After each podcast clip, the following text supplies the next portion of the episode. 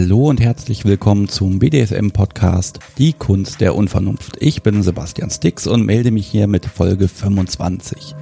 Anna hat mich besucht, extra aus der Schweiz ist sie angereist. Nein, eigentlich hat sie mich nicht besucht, sondern ihren Dom. Und weil sie zwischen Ankommen und abgeführt werden ein paar Stunden Zeit hatte, habe ich sie mir gleich für eine Aufnahme geschnappt. Das ging dann auch schön von ihrer Aufbrezelzeit ab. Wir wollen mal gucken, wie gestresst sie da klingt. Ihr werdet merken, dass sie eine Menge Vorfreude für den Abend mitgebracht hat und so reden wir über Hingabe, Masochismus, katholische Erziehung und vor allem, was sie von diesem Abend erwartet. Außerdem beschäftigen wir uns mit dem Thema Depression und BDSM, ob und wie das miteinander vereinbar ist. Ja, darum geht's auch in dieser Folge.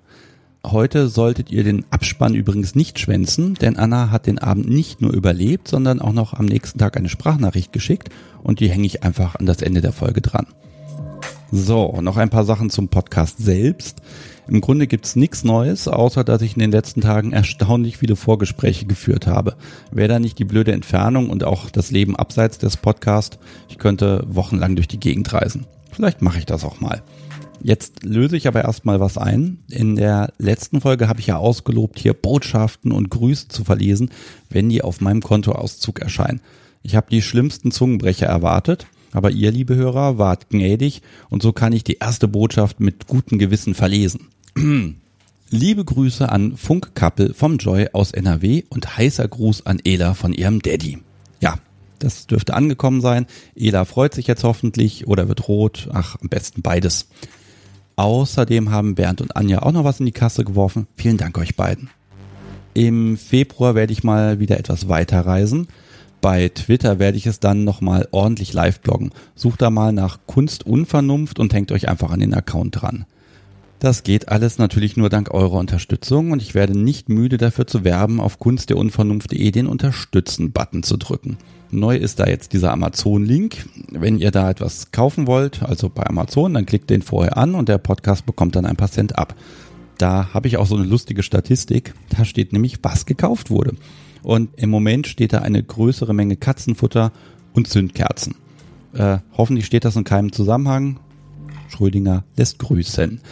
Das war das Vorwort. Los geht's mit dem unvergleichlichen Schweizer Akzent und ich mache jetzt auch erstmal den Rest der Schokolade platt.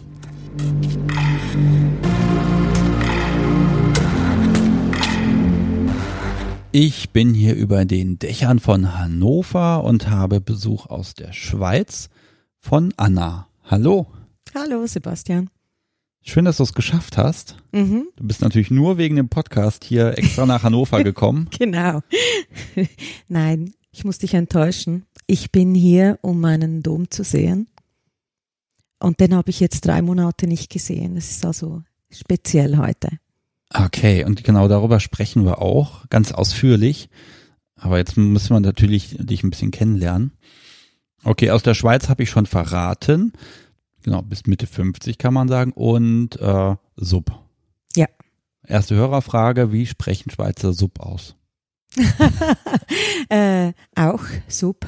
Okay, so, damit Oder ist das geklärt. Sub, wenn man so ein bisschen englischer möchte. Ja, damit hast du ja irgendwie auch Erfahrung, zumindest hast du mal eine Zeit in England auch gelebt. Ja, da hat das eigentlich auch angefangen. Ah. Also müsste ich eigentlich Sub sagen. Ich finde beides schön. Ah, wobei, was sagen die Engländer zum Dom? Ähm, sagen die Master dann oder? Ah, ja, wie nennen die das? Ich habe mich da nicht so sehr ausgetauscht in der Szene, muss ich sagen. Ja, das, äh, man kann den natürlich dann Sir nennen, oder? Ah, ja, Sir ist immer gut. Mhm. Wobei, da, da habe ich was, das ist von den Peanuts, da gibt's also hier diese Zeichentrickserie, da gibt's mhm. dann auch immer einen, die sagt immer Sir. Das finde ich so schön. Eigentlich also ich finde das so großartig, weil das hat so, so, eine, so ein schelmisches Ding noch mit drin. Ah, okay, dann würde ich sagen, lernen wir dich mal ein bisschen kennen. Du hast hier deinen dein, dein Dom, sagst du? Mhm. Spielpartner oder wirklich Dom kann man? Ja, also Spielbeziehung gefällt mir meist nicht so die Bezeichnung, weil für mich, ich habe das Gefühl, ich hatte schon Spielbeziehungen. Das bedeutet dann für mich, dass das keine Liebesbeziehung ist für mich jetzt definiert. Und ich hatte Spielbeziehungen, die würden dann so über Freundschaft plus laufen für mich. Das hat mich aber nicht erfüllt. Und Die Beziehung mit meinem Dom ist für mich aber eine Liebesbeziehung. Und Spielbeziehung, ja, wird dem irgendwie nicht gerecht, finde ich. Dann müssen wir aber zumindest auch erwähnen, du hast noch einen Partner, mit dem du auch verheiratet bist. Genau, ja. Der wartet jetzt in der Schweiz auf dich.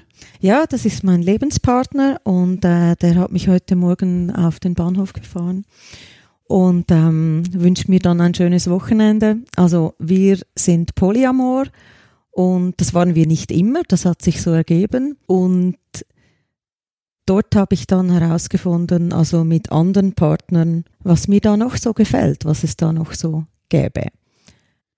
Das ist auch eine Liebesbeziehung natürlich. Äh, sie ist aber unterdessen platonisch. War sie das schon immer? Nein. Nein, das war sie nicht schon immer. Aber das war sie, das war sie relativ bald. Es gibt da verschiedene Gründe, warum das wahrscheinlich so ist. Ein Grund, den ich für relativ wichtig halte, ist, dass wir einander eventuell zu nah sind. Er ist aber jetzt nicht, Leute haben da manchmal das Gefühl, ja, dann ist das einfach eine Freundschaft. Ist es aber nicht. Es ist schon eine Liebesbeziehung. Ich habe viele liebe Freunde, aber ich möchte nicht jeden Morgen neben denen äh, aufwachen im Bett.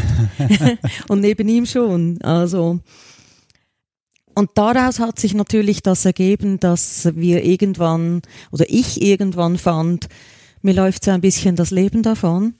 Und äh, ich möchte eigentlich schon diesen Teil äh, von meiner Persönlichkeit auch leben. Dann fanden wir zuerst, wir machen eine offene Beziehung und es wurde dann zu Polyamorie, weil wir gemerkt haben, ähm, ohne Liebe oder tiefe Zuneigung interessiert uns das eigentlich gar nicht. Und wir haben gemerkt, dass das unsere Beziehung keinen Abbruch tut, dass das geht. Aber jetzt hättest du dir ja auch einen Partner suchen können, der direkt mit BDSM was zu tun hat. Das heißt, du hast das erst später entdeckt. Ja. Wann denn, wieso denn, wo kommt's her? Also, wenn ich, wenn ich zurückdenke, war das schon immer da. Weil ich, wenn ich mich so, meine Fantasien waren, gingen eigentlich immer in diese Richtung. Und äh, also ich kann mich auch erinnern, so als Kind haben wir viel so Winnetou-Filme und so geschaut. Und manchmal werden ja da auch Leute dann so ausgepeitscht. Die werden dann so an beiden Handgelenken gefesselt und dann werden die öffentlich ausgepeitscht und das fand ich immer als extrem heiß als Kind. Also ich wusste, ich habe nicht das irgendwie mit Sexualität in Verbindung gebracht, aber ich fand das immer unglaublich spannend. Und ich war natürlich dann in, meine, in meinen Gedanken immer derjenige, der ausgepeitscht wird. Also das hat mir immer Eindruck gemacht. Und die Fantasien waren schon da, nur war das so, ich bin ja in den 60er Jahren geboren, in der katholischen Innerschweiz. Das heißt. Das, das hört, schon, hört sich schon an nach Sexualität existiert dort nicht. genau. Also schon Vanilla war eigentlich so ein anständiges Mädchen hatte da kein Interesse daran. Und also hatte ich ja schon damit zu tun, dass ich dachte, uh, ich finde aber, ich finde Sex eigentlich gut und äh, da war ich ja eigentlich schon eine Schlampe dafür in meinem Kopf von meiner Erziehung her. Deshalb habe ich die anderen Fantasien so ein bisschen weggetan. Ich dachte, mit mir stimmt wahrscheinlich irgendetwas nicht. Und als wir dann die Beziehung geöffnet haben, habe Moment, Moment, nicht so schnell springen. Ja. Also ähm, wenn es alles so, ich sag mal, katholisch war, es ist mhm. interessant, dass man katholisch als Synonym für Enthaltsamkeit sieht. Irgendwann hast du ja mit Sexualität angefangen. Ja. Du warst vermutlich gar nicht wirklich aufgeklärt. Nein, nicht so wirklich, also Bravo-mäßig ein bisschen. Äh, die durfte ich eigentlich nicht lesen zu Hause, ja. aber meine Freundin hatte die. und ich bin wahrscheinlich, so in, in meinen Jahrgängen sind wahrscheinlich die meisten so in dem Stil aufgeklärt worden. Ja, jetzt stelle ich mir natürlich vor, weil das war bei mir so ein bisschen, man ist ja dann, irgendwann hat man dann Sex und dann fängt man an, irgendwelche Experimente zu machen. Mhm. Es muss jetzt gar nicht sein, dass man das als BDSM mhm. oder so bezeichnet, aber mhm. man probiert ja dann doch irgendwas aus. Mhm. Da meine ich so ein bisschen, hast du vielleicht, ich sag mal, BDSM schon mal betrieben, ohne es zu wissen? Mm, Ja, also wirklich sehr zart. Mehr im Sinn von, ja, vielleicht mal die Handgelenke festhalten oder so beim Sex. So. Aber mehr, weiter ging das wirklich nicht. Also ich glaube, ich habe da auch nicht die rechte, richtigen Männer für, dafür gefunden oder so. Ich wusste auch, dass es das gibt, Mhm. BDSM, aber das war so eher so die Bilder, die ich so vor Augen hatte, das war mehr so Schmuddelzeug irgendwie. Also da habe ich nicht, mich nicht angezogen gefühlt. Okay, der hat also dieser Perspektivwechsel. Ich sehe dieses Zeug und ich kann mich damit in Verbindung bringen. Der hat da einfach nicht gezündet. Ja, genau. Ne, Also das versuche ich momentan so ein bisschen zu erforschen, ob man eventuell, bevor man quasi drauf gekommen ist, schon mal was gemerkt hat. Ne? Wie gesagt, Handgelenke festgehalten. Du kannst dich ja immerhin Mhm. jetzt noch dran erinnern. Mhm. Äh, und dann auch die Frage, ne, hat, gab es da irgendeine Reaktion darauf? Gut, aber irgendwann hast du es ja jetzt doch entdeckt. Ja. Also wie gesagt, ich fand, das Kopfkino war schon immer da in diese Richtung. Und ja, das war sogar ja erst nach Fifty Shades of Grey, wenn ich das jetzt erwähnen darf. Ich habe das als Hörbuch angefangen zu hören und fand das so langweilig, dass ich aufgehört habe. Also das hat mich jetzt auch nicht. Ähm, ja, Aber er ist doch so schön, er sieht so gut aus, das verschlägt dir doch die nein, Sprache so, es und so, so er die- sieht so gut aus, man kann überhaupt nicht mehr. Ah, ist Entschuldigung. Nicht, ist nicht meine Art von äh, Literatur, die ich lese. Aber als wir dann die Beziehung später geöffnet haben, bin ich an einen Mann geraten, mit dem habe ich ganz viel ausprobiert.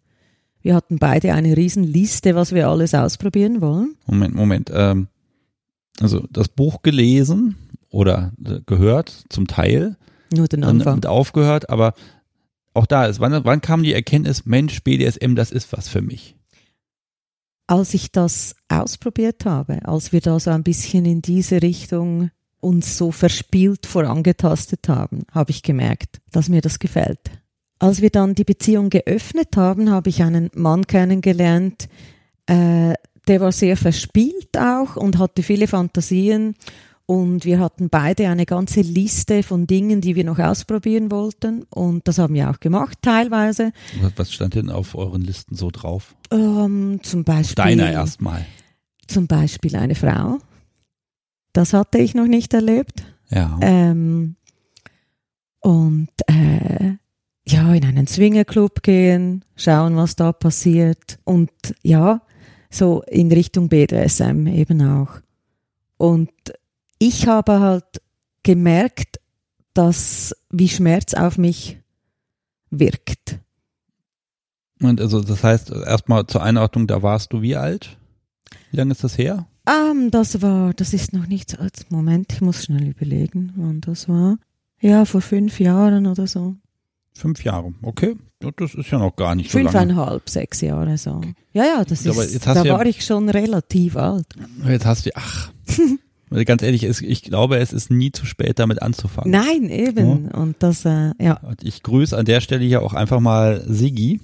Sigi hat irgendwie, der ist in Rente gegangen und hat dann damit angefangen. Das Einzige, was er sich vorwirft, ist irgendwie, dass er das nicht halt schon 40 Jahre früher gemacht hat. Äh, so gesehen, super. Genau. Mhm. Gut, aber das hast du gerade schon gesagt, du hast BDSM auf diese Liste draufgeschrieben. Mhm. Jetzt muss nochmal, ich suche diesen Punkt, wo du sagst, Mensch, BDSM und ich, wir sind kompatibel, also oder zumindest ausprobierenswert. Mhm.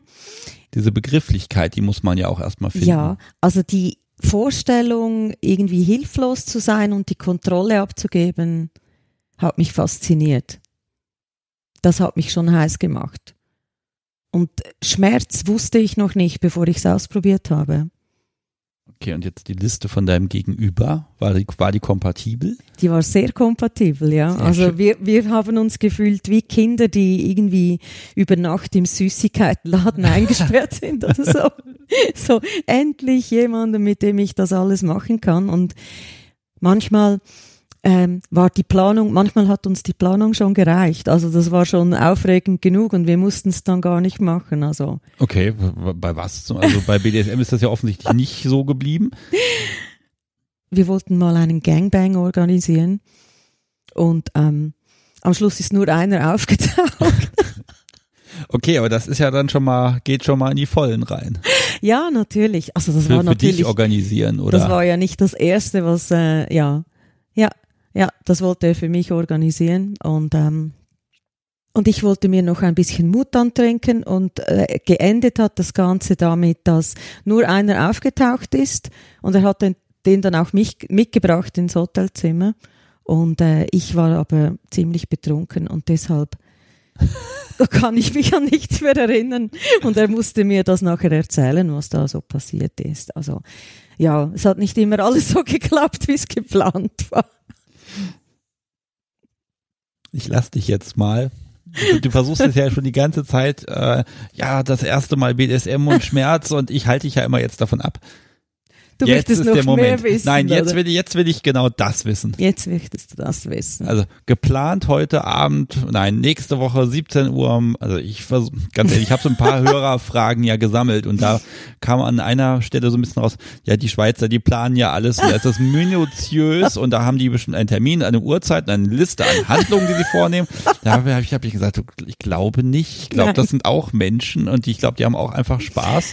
So anders können die nicht sein. Nein, Jetzt nein. habe ich es wenigstens einmal erwähnt. Jetzt darfst du mich böse angucken, mir bitte widersprechen. Ja, nein, das ist natürlich ein Klischee. Außerdem war ich ja, ähm, ich habe ja unten gespielt und der Mann, der Dominante, war ja ein Engländer. Also Okay. fällt schon mal da das schweizerisch Organisierte weg. Erste Frage, warum unten? Also auch Ja. das eine Entscheidung oder weil er halt dominant drauf war, warst du halt automatisch unten? Nein, das war, äh, das hätte ich mir nicht anders vorstellen können. Mhm. Das war für mich ganz klar. Okay. Mhm. Und das, ich sag mal, das erste Mal. Ja, halt ein bisschen fesseln und ein bisschen hauen und äh, äh, mich halt nicht fragen, was ich jetzt gerne möchte oder so, sondern einfach machen. Und äh, das fand ich super. Das fand ich wirklich toll. Und wir haben uns dann schon so ein bisschen äh, weiterentwickelt. Ich mich eher, ich habe dann eher gedacht, gefunden, so das, ich habe das jetzt irgendwie gefunden, wo ich wirklich mich selbst sein kann. Und ich fand, dass Sex halt noch nie so aufregend war wie auf diese Weise. Und er war immer noch sehr ähm, äh, das noch und so und das ist auch toll und ja. Ach so, du hast also angefangen, dich wirklich dann zu fokussieren auch und zu Mhm. spezialisieren. Mhm. Das heißt, du hast doch ein, bestimmte Dinge eingefordert. Ja, das habe ich. Zum Beispiel. Schmerz. Er war sehr dominant, aber nicht unbedingt. Äh, das Schmerzzufügen hat ihm nicht so viel Lust bereitet. Das hat er dann eher gemacht, äh, mir zuliebe. Und das ist natürlich nicht das Gleiche, oder? Wenn ich mir dich jetzt, wenn ich dich hier so sehe, dann glaube ich, dass du jemand bist, der dann so lange piekst, bis er Schmerz kriegt. Ja, aber fühlt sich das dann nicht, wenn der andere das tut, ohne dass er selber Lust empfindet, ist das dann nicht so fast so ein bisschen ein Mitleidsfick? also schön ist doch, wenn ich genau weiß, der freut sich genauso wie ich, oder? Einfach auf der anderen Seite. Okay, also du, du möchtest den Schmerz erleben, du kannst ihn auch wirklich genießen, Mhm. also Masochistin, wie sie im Buche steht. Ja. Und willst aber auch, dass dein, dein Gegenüber, dein Dom, selber auch daran Spaß hat. Ja, ja. Mhm. Also der Grund ist auch noch wichtig. Ja, äh, es ist für mich geht das ins Gleiche wie Sex. Wenn ich jetzt, ich möchte ja jetzt auch nicht, ich könnte zum Beispiel nie jemanden bezahlen, um mit mir Sex zu haben, weil dass der das auch will oder sie, das gehört dazu, das ist wichtig für mich. Das Gleiche beim Dominieren oder Schmerz zufügen, möchte ich auch, dass das Gegenüber da auch diese Lust rauszieht und das nicht einfach mir zuliebe tut. Was ist denn so das Ding, wo du sagst, das sollte auch immer dabei sein? Ist das das, das Schlagen, das Hauen? Oder wo hast du so einen Punkt, wo du sagst, das ist mir wichtig dabei? Ja, gute Frage. Ja, also am liebsten alles, oder? Also am liebsten. Gott, der arme Mann Ja, es muss, nicht, Arbeit es aus. muss nicht alles auf einmal sein. Wir haben ja Zeit. Sagen wir es so. Auf die Gefahr hin, dass ich jetzt schon wieder einen Zeitsprung mache. Ähm, der Schmerz ist schon wichtig.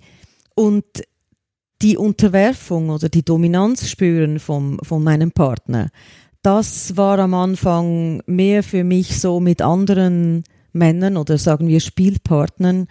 Ja, das hat so dazugehört. Das war aber mehr Kontrolle abgeben als wirklich Unterwerfung. Ich würde das für mich unterscheiden. Und das, so das Knien und das Ganze fand ich noch so hübsch. Sieht schön aus, wenn so eine Sub kniet oder so. Aber ich fand es manchmal eher so ein bisschen affig und übertrieben. Und als ich meinen Dom kennengelernt habe, war das eigentlich immer noch so. Und als ich ihn zum ersten Mal getroffen habe, habe ich das plötzlich ähm, verstanden, glaube ich. Weil der hat das genau in mir ausgelöst, dass ich so dachte, oh, darf ich bitte einfach den ganzen Abend zu deinen Füßen knien und du musst mich nicht mal anschauen oder so. Und dann habe ich das plötzlich verstanden, um was das geht. Das ist jetzt auch der, der, den du heute besuchst. Ja, genau. Okay, dann gucken wir doch mal uns ein bisschen an. Hm, fangen wir mal an. Wie, wo hast du den denn her? Den habe ich online kennengelernt, in, in Diskussionen.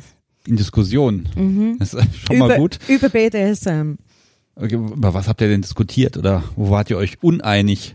Ähm, wir waren uns eigentlich schon einig, aber ich war mir mit vielen anderen Leuten nicht einig. Und ich habe in diesen Diskussionen auch so meine No-Gos preisgegeben und ich glaube, das hat ihn irgendwie gereizt. Okay, was, was für No-Gos hast du denn preisgegeben? Ähm, zum Beispiel, dass ich fand 24-7 DS, äh, nein, es ist überhaupt nichts für mich. Geht gar nicht. Nur für die Session. Und dann gehe ich und dann mache, was ich will. Ah, Zum Beispiel. wir wollen jetzt noch nicht verraten, ob sich an diesen No-Gos irgendwas verändert hat. Vermute mal. genau. Okay, also er hat dich dann im Prinzip angeschrieben und es ist ja schon mal eine Entfernung. Ich weiß nicht, wie viele Kilometer sind das? 800? Ja, etwa 750 so, glaube ich, ja. Ja, es ist, es ist weit. Ich versuche gerade so ein bisschen eine Chronologie dafür zu finden, aber das geht gar nicht so einfach. Äh, also ihr seht euch regelmäßig, Mhm. aber jetzt nicht jede Woche, sondern ja, wie, wie oft lauft ihr euch über den Weg? So dass mein Optimum wäre so einmal im Monat, kriegen wir aber selten hin. Mhm. So sagen wir alle eineinhalb oder zwei Monate wäre schön so. Jetzt haben wir uns aber wegen Weihnachten und allem äh, drei Monate nicht gesehen. Und das finde ich dann schon lange. Also da Mhm. leide ich dann schon. Und das heißt, du bist jetzt seit drei Monaten, wartest, du bist jetzt hier mit mir, wir nehmen auf und Mhm. hinterher, ja, schmeißt du mich raus, machst dich hübsch und dann geht's los. Genau. Ähm, da will ich gleich ganz viele Sachen zu wissen. Mhm. Ah, Nochmal, äh, das, wie lange kennt ihr euch jetzt? Wie lange interagiert ihr Drei miteinander? Jahre. Drei Jahre. Mhm. Mhm. Okay. Also es gab mal einen Unterbruch, weil wir, äh, ja, können wir auch noch darauf kommen dann, weil es halt irgendwie äh, schwierig ist auf Distanz und man so sich irgendwie finden muss, muss eine Balance finden Hm. Von, ja, wie man das leben will auf Distanz. Ja, ich meine, das ist ja auch, du bist ja auch wirklich lange dann unterwegs und du, Mhm. du kommst jetzt hierher, das ist jetzt für mich in dem Fall gut. Mhm. Ich, ich glaube, wir nehmen das jetzt einfach mal wirklich auseinander. Also du bist jetzt hier, du bist jetzt angekommen vor, was haben wir jetzt? Wir haben jetzt 15 Uhr etwa. Du bist, äh, du bist heute Morgen ganz früh losgefahren, Genau. äh, hier angekommen und äh, ja erstmal hier eingezogen in so eine kleine Wohnung. Mhm. Ja, und wenn, sobald wir hier fer- fertig sind, wie verläuft dein Tag?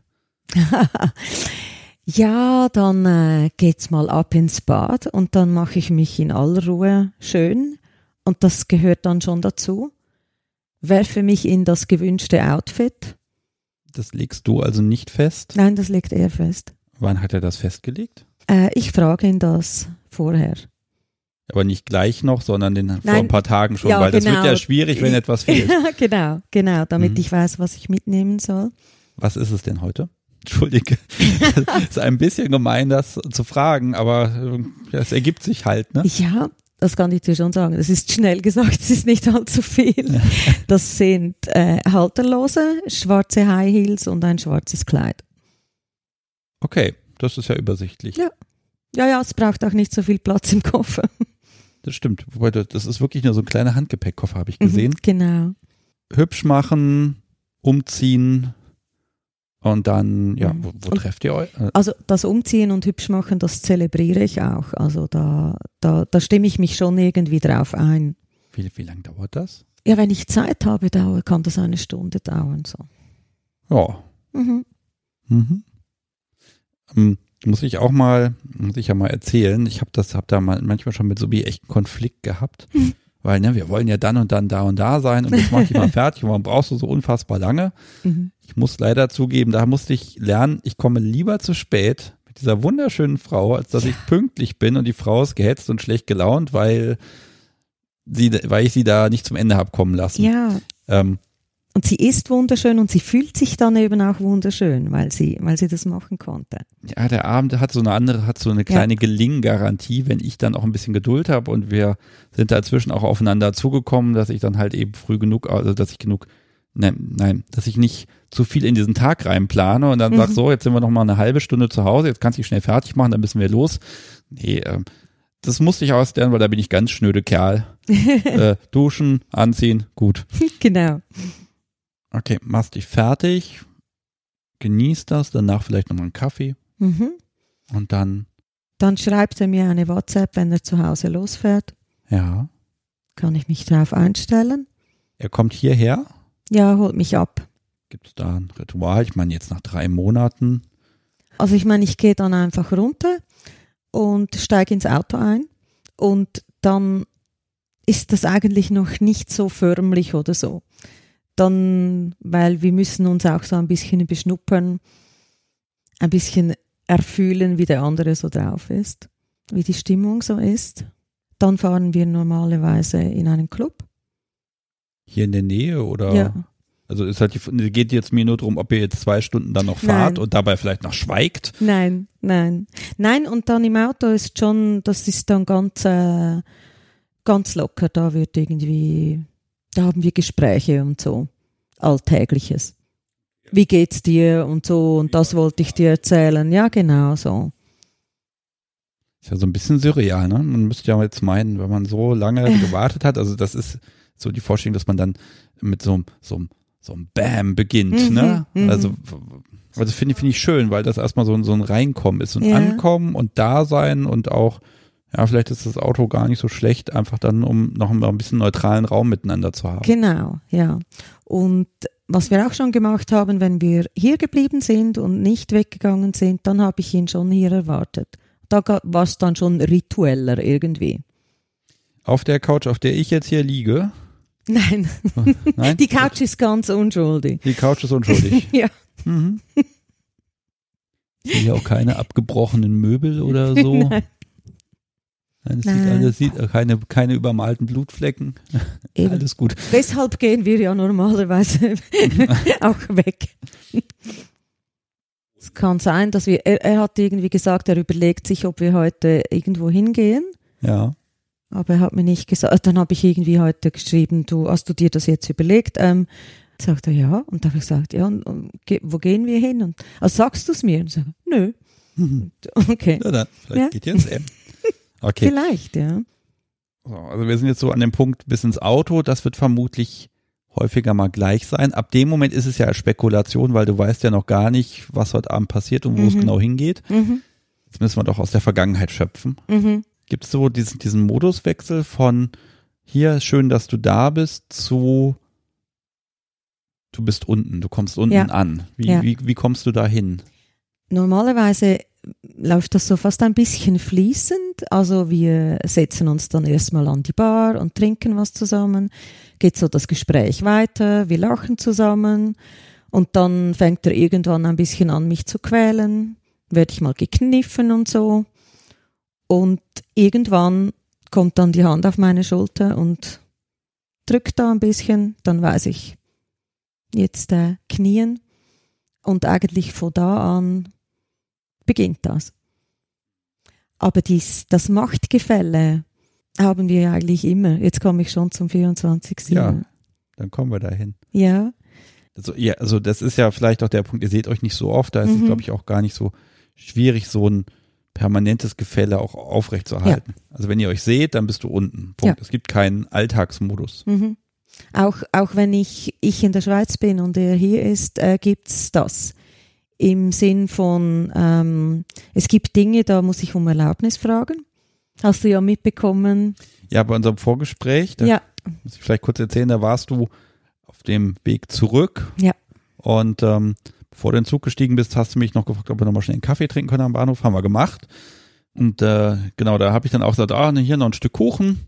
Und dann, dann musstest du erstmal schreiben und eine Antwort abwarten, bevor das okay war. Ne? mhm, genau, wegen den Süßigkeiten. Und das hat er halt mal so bestimmt, dass ich das fragen muss. Sagt er auch mal nein? Ähm, ja. Wenn ich oft frage, dann heißt es, dann kommt so, schon wieder? Muss das jetzt sein?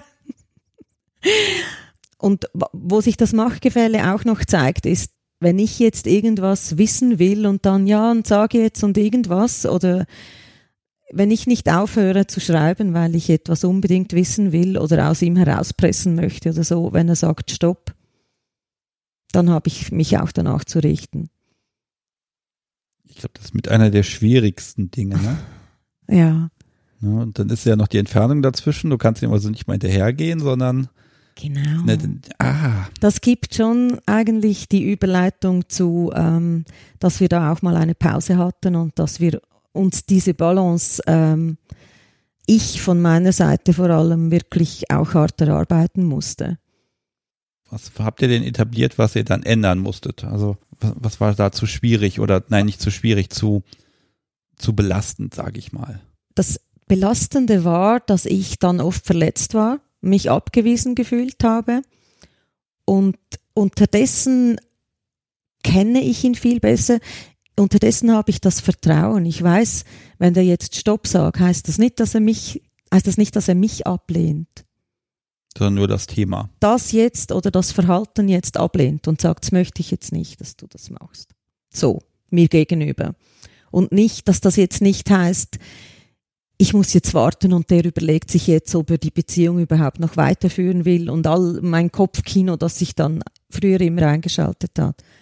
Und dann habe ich natürlich gelitten, weil wenn ich dann nichts gehört habe, habe ich gedacht, boah, vielleicht kommt er gar nicht mehr jetzt oder ja. Das war schlimm und, und er hat mich da auch nicht geschont. Ich habe das schon auch so ein bisschen auf die harte Tour gelernt, dass ja, es gibt kein Topping from the bottom. Hm. er lässt sich nicht zu irgendwas drängen oder so. Mhm. Aber lass mich da mal fragen, weil das, da sehe ich immer so den Konflikt, wenn man mehrere Partner hat. Mhm. Dein Ehepartner ähm, kriegt ja schon mit, dass du kommunizierst Ja. und dann sind ja Regeln, die, also nehmen wir mal an, dein, dein, dein Ehepartner äh, backt ja jetzt einen Kuchen Mhm. zum Geburtstag oder irgendwie, Mhm. ne? So, und stellt den da hin und will den anschneiden. Und dann sagst du, aber Moment, ich muss erstmal den anderen nochmal fragen, ob ich diesen Kuchen noch essen darf. Da wäre ich ja schwerstens beleidigt. Ja, ja. Ähm, dann, er weiß das natürlich. Also würde er mir das vorher schon irgendwie, der würde auch nie Nein sagen dann. Weil ich würde ja dann schreiben, äh, es ist, es ist, es ist Ja. aus gesellschaftlichen Gründen erforderlich, Ja. dass ich jetzt vor der versammelten Familie dieses verdammte Stück Kuchen esse.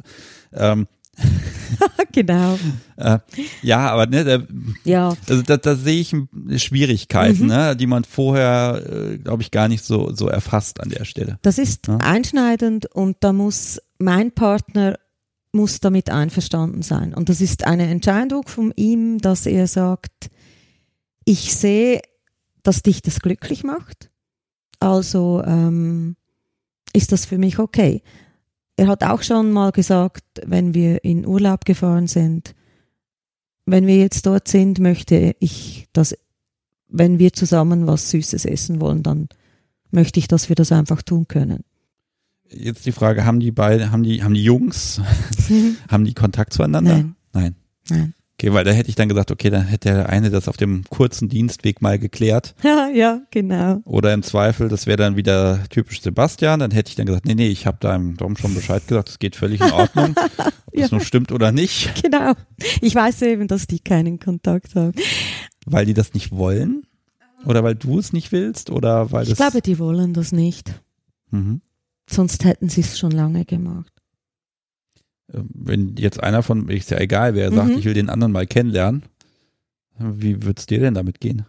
Ja, also ich, ich glaube, ich hätte damit kein Problem. Ich weiß einfach nicht, wie kompatibel die beiden wären, ob die sich viel zu sagen hätten, weil die, ja, die haben schon so eine andere, einen anderen Teil meiner Persönlichkeit irgendwo. Ja, genau, bist du, bist du ein Mhm. unterschiedlicher Mensch? Nein, das nicht. Also wenn jetzt beide jetzt hier nebeneinander sitzen würden, ne, also es- müsstest du dich dann entscheiden, in welche Richtung dein Verhalten oder dein Wesen in dem Moment geht?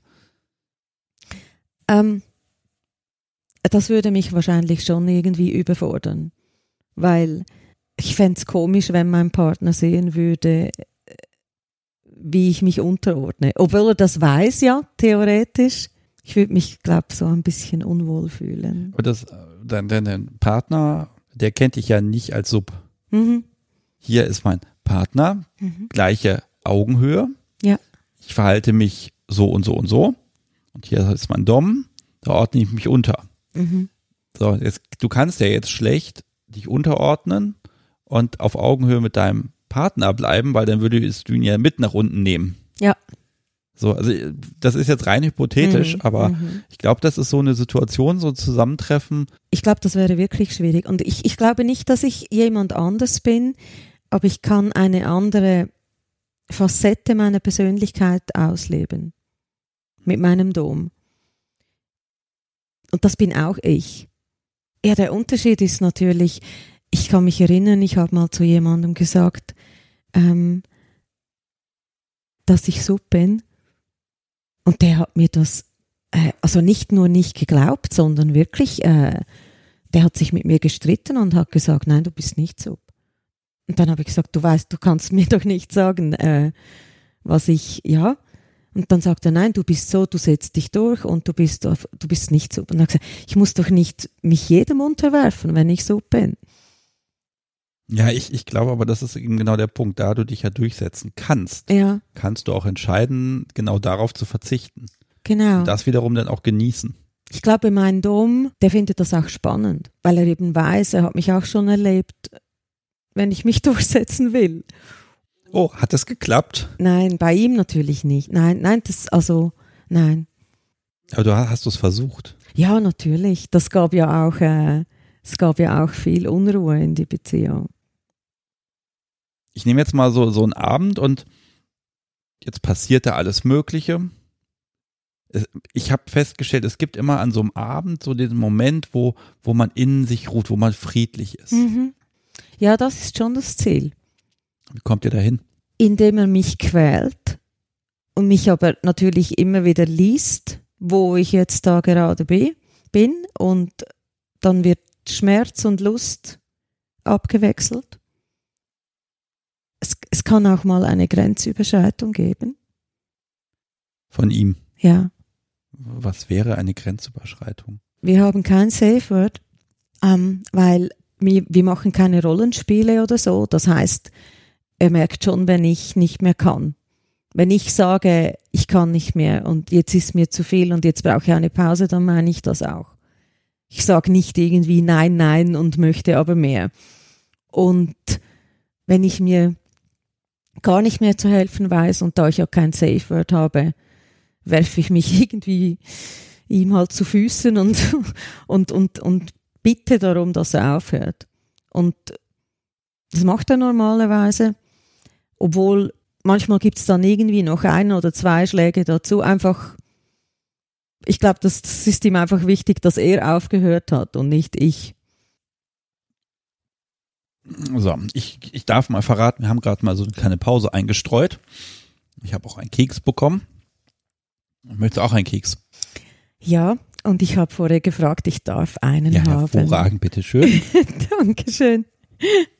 Damit es jetzt total albern wird, du hattest den eigentlich eben noch äh, schon in der Hand und da habe ich gesagt, nein, jetzt erstmal hier Mikrofon wieder auf und dann kannst du knabbern.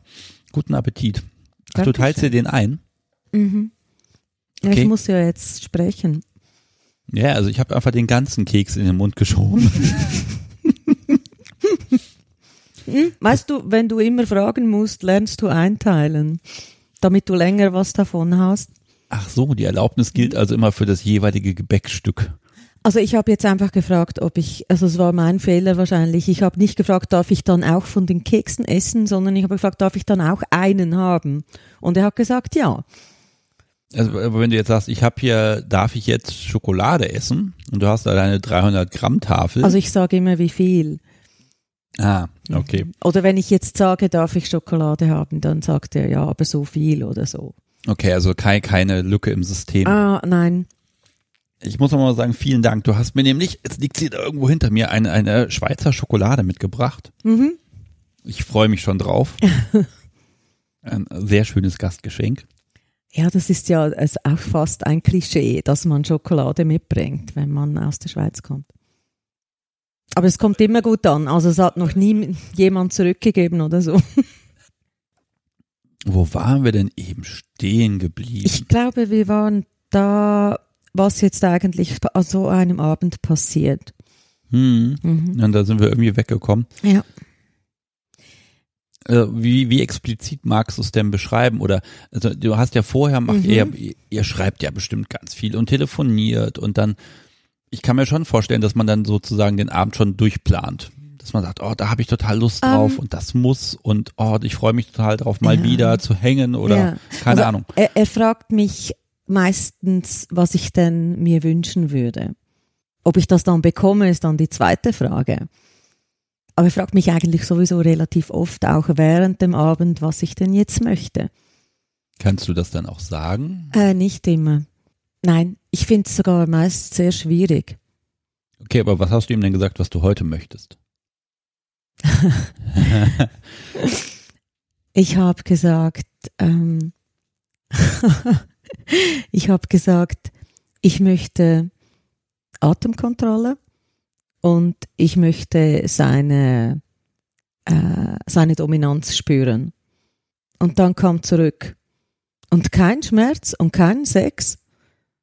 Und ich habe geschrieben, doch, natürlich, das will ich doch immer. und er meinte, das hast du aber nicht erwähnt. Tja, vielleicht hält er sich dran an deinen Ach. Wunsch und daran, was du dir nicht gewünscht hast. Ja, Das ja ja. fürchterlich, ne? Vielleicht, aber ich meine, ich habe ja die Hoffnung, dass er sich damit ins eigene Fleisch schneiden wird. Es ist ja nicht nur so, dass ich ihn drei Monate nicht gesehen habe, sondern er mich ja auch nicht. Ah, da, da kommt jetzt wieder dieses, hm, ich bin ein, ähm, ja, ne? Angebot, Genau. Angebot und Nachfrage und er wird, der wird schon das tun, was ich will, weil er will es ja auch und aus der Nummer kann er nicht raus. Genau. Nein, was ich dazu sagen kann, was da so passiert ist, da wird gehauen, ja. Gern mit verschiedenen Peitschen, macht er gern. Er ist sehr gut mit seinen Händen mit Schmerz zufügen. Er kann einen unglaublich fies kneifen an den verschiedensten Körperteilen. Und das ist dann nachher wirklich auch grün und blau. Zum Beispiel so hinten am Oberarm. Ja, oh ja, das, Oh das schöne Punkte. Ja, genau. Und das ist nicht todernst, das Ganze. Da wird auch viel gelacht, geweint, wird auch manchmal auf meiner Seite, manchmal beides zusammen. Ähm, und es gibt auch immer wieder so mal Pausen, wo wir so uns wieder ein bisschen unterhalten, ein bisschen kuscheln. Muss ich auch immer. Nähe gehört ja, also finde ich auch, Nähe gehört da einfach ganz, ganz stark dazu, ne? Ich will unbedingt auch immer genug Zeit haben, um einfach ein bisschen zu schmusen. Nur ist das immer so ein bisschen gefährlich, oder? Plötzlich hast du da wieder so einen blauen Flecken mehr. Ich, ich habe mal gesagt, es ist wie mit einem, mit einem Raubtier zu schmusen oder so. so. Du weißt nie, wann's wieder was setzt oder so.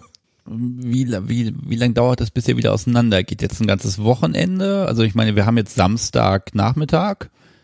Äh, vermutlich musst du spätestens morgen Abend wieder in der Schweiz sein. Genau. Nein, das läuft so ab, ähm, dass wir nach dem Club oder so meist noch hierher kommen und dann spielen wir hier noch ein bisschen und äh, kuscheln noch und alles und so, weiß nicht, zwei, halb drei oder so geht er. Er schläft meist nicht hier. Das heißt, ihr seht euch aber dann auch nur, was sind das so fünf Stunden oder so, ne? Das ist gar nicht so viel Zeit. Nicht so viel Zeit, nein. Und das hat halt seine Vor- und Nachteile. Okay, was ist der Vorteil? Also klar, er kann dich nur fünf Stunden alle paar Monate kneifen. Der Körper hat genug Heilungsmöglichkeiten. Das einerseits, nein, was, was wirklich, was wirklich ein Vorteil ist, du kannst halt den Zauber irgendwie besser behalten, den das Ganze hat. Weil du eben keinen Alltag zusammenlebst. Kein Einkaufen, keine Steuererklärung, ja. kein irgendwas, sondern wirklich nur Zeit und Konzentration auf euch. Ja, obwohl wir natürlich auch vom täglichen Leben vom anderen das mitbekommen und auch äh, ich erzähle ihm viel von mir, was ich mache. Ich hole auch Rat bei ihm, wenn ich eine Entscheidung fällen muss. Eben das gehört alles so ein bisschen dazu. Ist auch noch so ein bisschen Mentor-Dom für mich. Ich muss mal kurz, ich glaube, das haben wir nämlich gar nicht erwähnt. Dein Dom hat selber aber auch noch Familie und ja. Partner. Ja. Hm? Genau. Genau. Okay, das muss ja auch da von der Seite auch zeitlich dann einzuordnen sein. Äh, wenn er dann aber nicht hier schläft, das heißt, irgendwann geht er, dann bist du vielleicht schon eingeschlafen? Nein. Ja. Nein. Äh, ich warte dann, ich bleibe dann immer wach, bis er zu Hause ist. Ja. Weil er dann noch schreibt, dass er jetzt zu Hause ist. Das ist das Einzige, was ich sage. Ja, aber ich sage auch, schreib mir bitte, wenn du zu Hause bist in dem Moment, wo er jetzt weg ist, dann ist die Frage, verlässt dich dann eine gewisse Anspannung? Wie fühlt sich das an? Denn, weil jetzt ist er ja weg, du bist quasi noch in der Nähe, aber bist du da eher traurig oder ist da noch so viel Glückshormon im Blut? Dass Beides. Du, ja? Ich bin dann meist sehr aufgewühlt und zwar nicht unbedingt negativ, aber auch, ich bin auch traurig, weil ich weiß, jetzt dauert es wieder eine Zeit lang. Und weil die Nähe dann auch wieder so groß ist, auch die emotionale, dass es schwierig ist, dann einfach wieder zu wissen, morgen fahre ich wieder zurück. Wie, wie schläft man in der Nacht? Meist ziemlich tief, weil ich bin meistens ziemlich erschöpft. ja. Ja. Nein, ich bin schon, ich bin dann auch, wenn ich, wenn ich aufwache, äh, noch nicht so ganz da wieder ich muss manchmal noch über Dinge nachdenken, die passiert sind.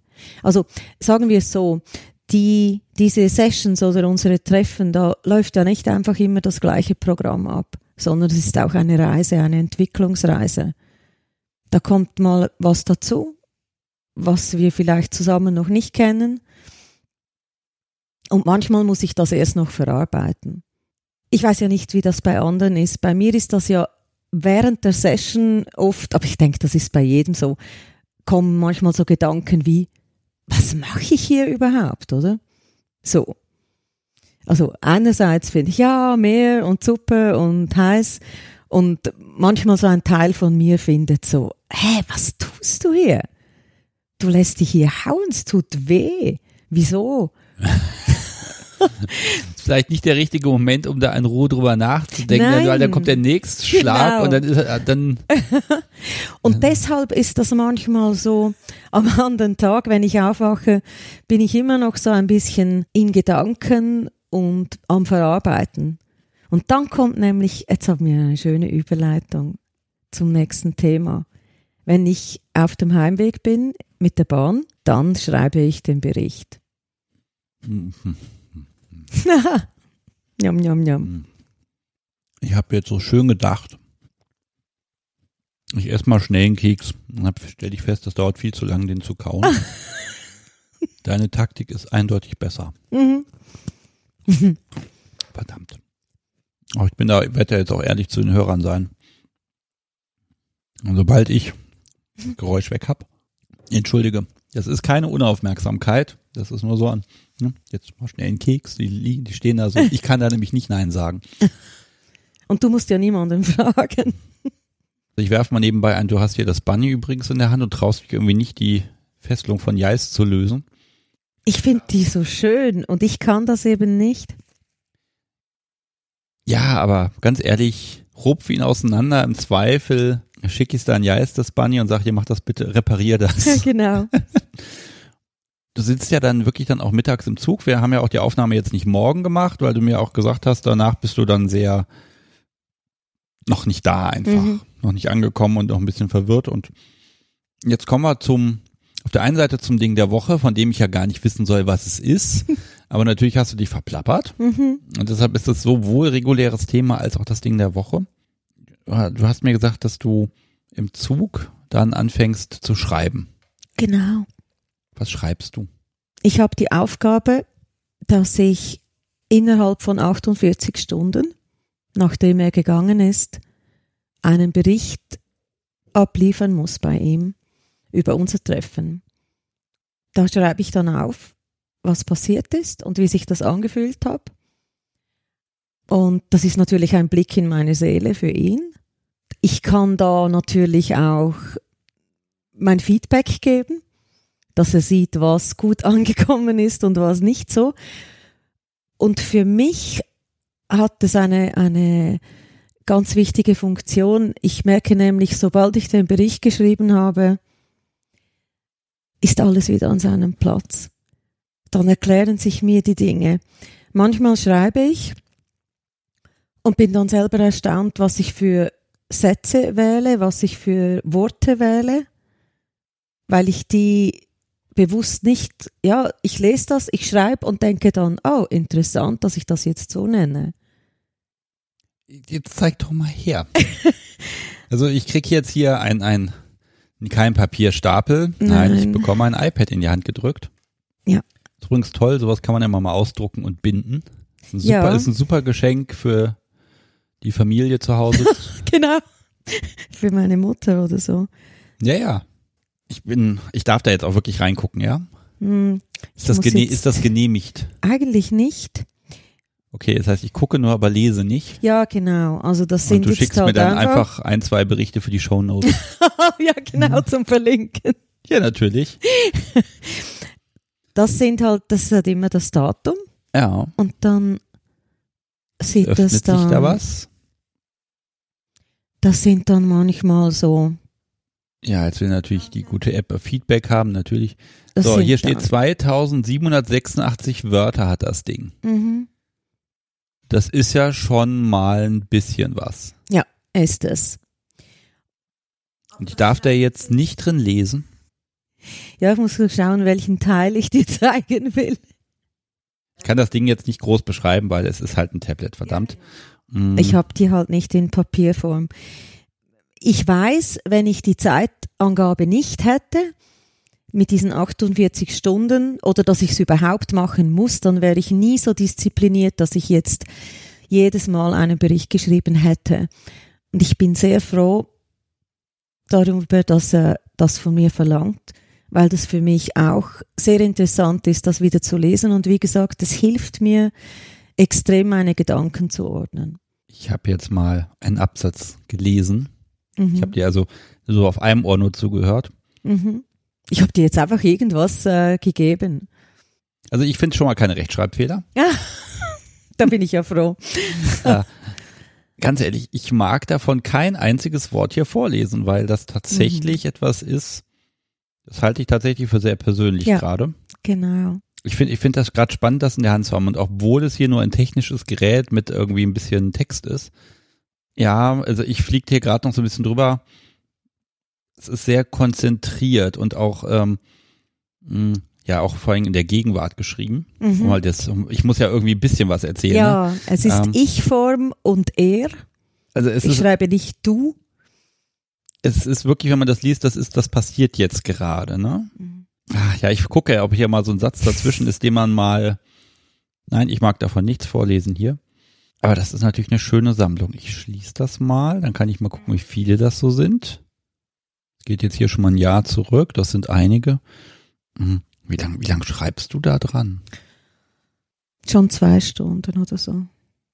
Ja. Du bist auch gerade so ein bisschen nervös, du willst das Ding immer wieder in die Hand nehmen. Und nein, wenn du nicht nein. siehst, wenn du nicht siehst, was ich hier drauf rumtippe auf dem Ding, auf dem Bildschirm, dann, also man merkt, du bist so ein bisschen in einer Hab-Acht-Stellung. Das nein, ist wirklich aber was glaub, Persönliches. Das ist, das ist mehr wegen ihm und mhm. nicht wegen mir.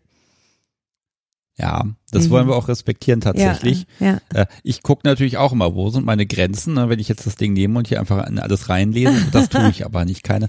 Aber es ist kein Tagebuch, auch vom, vom Stil her nicht. Es ist wirklich ein, was ist passiert und zwar minutiös. Mhm. Sehr detailliert, sehr, Manchmal vergesse ich natürlich auch Dinge oder manchmal kommt dann und dann weiß ich gar nicht, das ist das und das, aber ich kann es nicht mehr ordnen, was wann passiert ist. Das merke ich manchmal auch beim Schreiben, dass das halt äh, zerschlägst du auch mal Dinge. Also, ich weiß nicht, man, den halben Abend beschäftigt man sich vielleicht mit irgendeinem neuen Spielzeug und dann, dann fehlt dieser Teil komplett, weil man da überhaupt nicht mehr dran gedacht hat oder lässt du mal was weg? äh, nicht absichtlich. Ich, ich setze natürlich Prioritäten, wo ich mehr beschreibe und wo ich weniger beschreibe. Oder? Also, ich meine, ich kann ja auch irgendwie über eine Seite etwas über Atemkontrolle schreiben und irgendwie einfach noch in drei Sätzen, dass ich mit verschiedenen Instrumenten geschlagen werde. Also es muss ja nicht alles dann immer genau im gleichen und das sagt ja dann auch was aus. Kannst ihn natürlich ärgern, indem du dann einfach, ich meine, du hast ja dann Zug ein bisschen Zeit, kannst ja die Länge beliebig ausweiten, dass er dann irgendwann sich ärgert, weil er da vier Stunden am Lesen ist. Ah, genau. Ähm, ist halt die Frage, wie viel Text kannst du in 48 Stunden Genau. produzieren? Es ist, es ist schon auch, also ich, ich finde die auch wichtig und ich habe sie deshalb auch als Ding der Woche mitgenommen, weil sie halt auch so ein bisschen die Herangehensweise zeigen. Also es ist, es ist, es hat viel mit dem Kopf auch zu tun und mit Gedanken und mit Gefühle dann auch reflektieren und verarbeiten.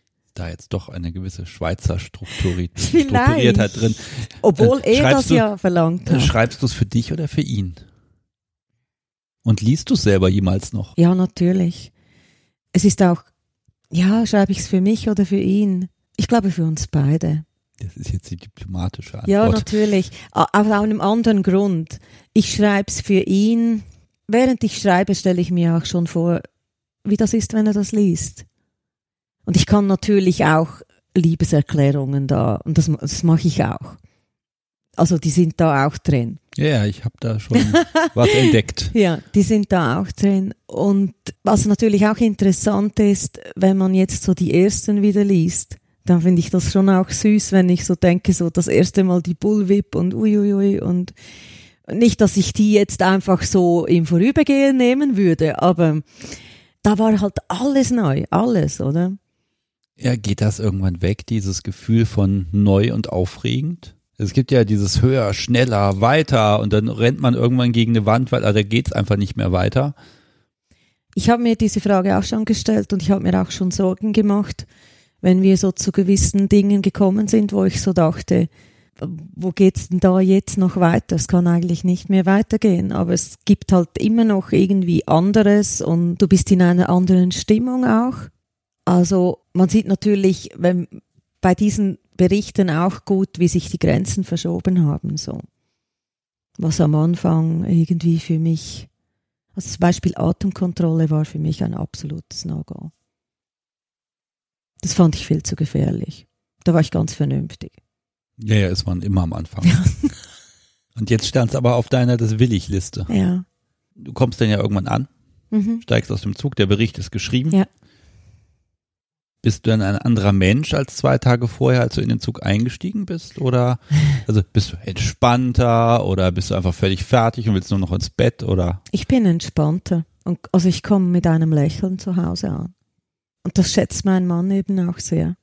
Der weiß einfach, ähm, dass mir das gut tut, dass mich das glücklich macht. Dass er da auch etwas davon hat. Weil ich dann auch wieder ruhiger bin. Und also ich könnte das zum Beispiel auch nicht jede Woche. Ich würde es auch nicht schaffen. So, eine, so einen Abend. Das wäre dann zu viel, glaube ich. Auch einfach emotional und, und körperlich oder ja. Das hat man eben ganz kurz vor einer guten halben Stunde am angeschnitten, so 24-7 war unvorstellbar. Ja. Das ist ja jetzt ein 24-7 Konstrukt, sage ich mal. Mhm. Aber es geht ja nur fünf Stunden pro Zeiteinheit. Ja. Jetzt ist die Frage, kannst du es dir vorstellen oder nicht? Stell dir vor, ihr macht, ihr würdet eine Woche irgendwo hinfahren. Ah, ja, ich stelle mir das unglaublich schön vor. Ja, unbedingt. Eine schöne Vorstellung. Ja, dann hast du quasi, na gut, das ist die Frage. Man macht ja nicht dann eine Woche so ein Programm wie nein, nein. so, sondern man, man hat ja dann plötzlich Zeit für ganz andere ja. Sachen. Es ist natürlich, es ist ja jetzt auch 24-7 im Sinn von, das wird ja nicht ein- und ausgeschaltet. Und die Unterwerfung, die, die fühle ich ja immer. Und das ist aber für mich immer so ein bisschen die Frage, und da fällt mir manchmal der Austausch mit anderen. Wie gestalte ich das, dass ich genug für mich rausziehen kann? Aber ich muss ja trotzdem mein Leben dort leben, meinen Alltag.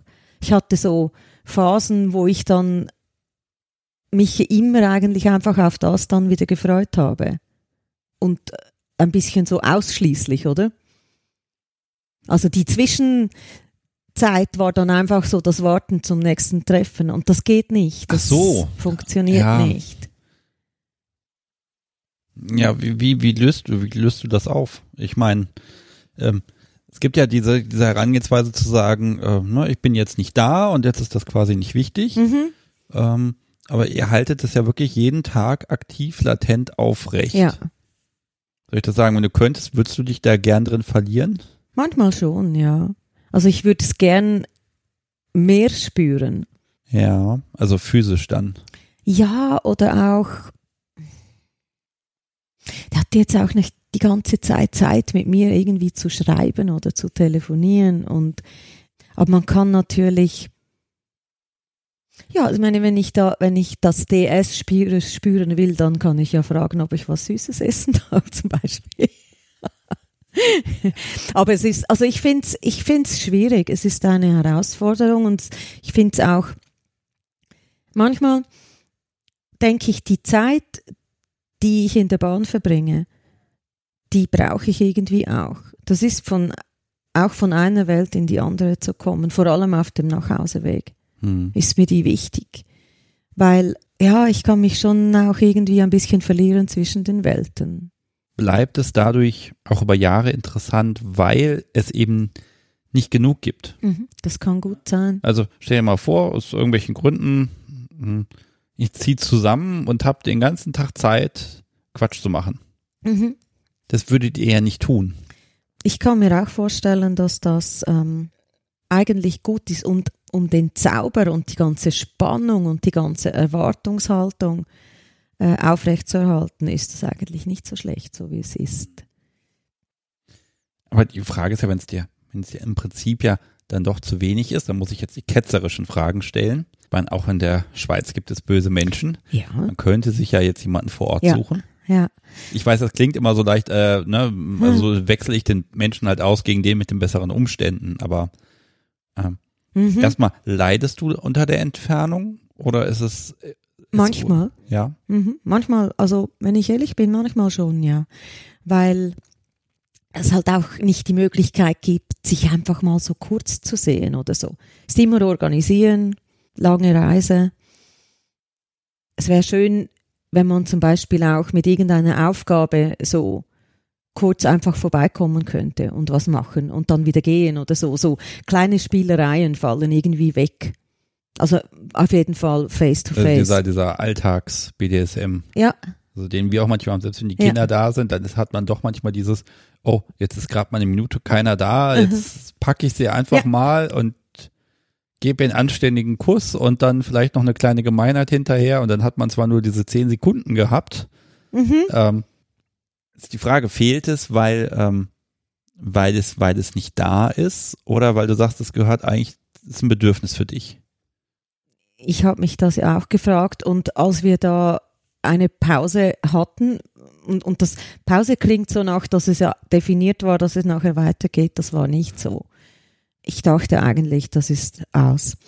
Und habe mich ja dann auch so, habe mir meine Gedanken gemacht.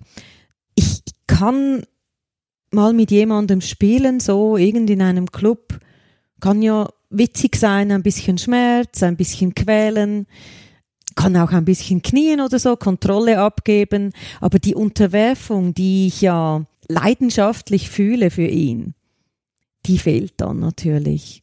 Das Begehren fehlt dann für mich und äh, wie gesagt, für mich ist das auch eine Liebesbeziehung. Das heißt, ich kann das nicht einfach so ersetzen.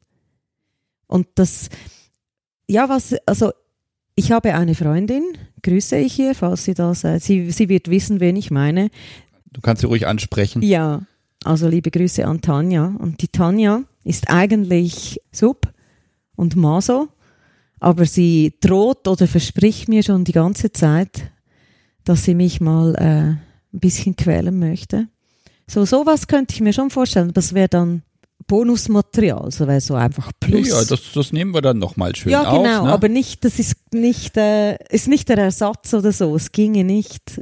Ist halt was anderes. Also das ist dann quasi, hm, ich suche gerade eine Analogie. Ich habe gerade die erste, ich habe ist so das Training zwischen den Spielen, ne? Also beim ja, im Sport, ne? Also eben Tanja, da kommst du nicht mehr raus. Also irgendwann muss das noch passieren. Ja, Anna setzt sich hier durch. Ja, liebe Tanja, ich bin gespannt auf deine Mail, wo dann drin steht, ähm, ob dann der Stock zerbrochen ist oder genau. was passiert ist.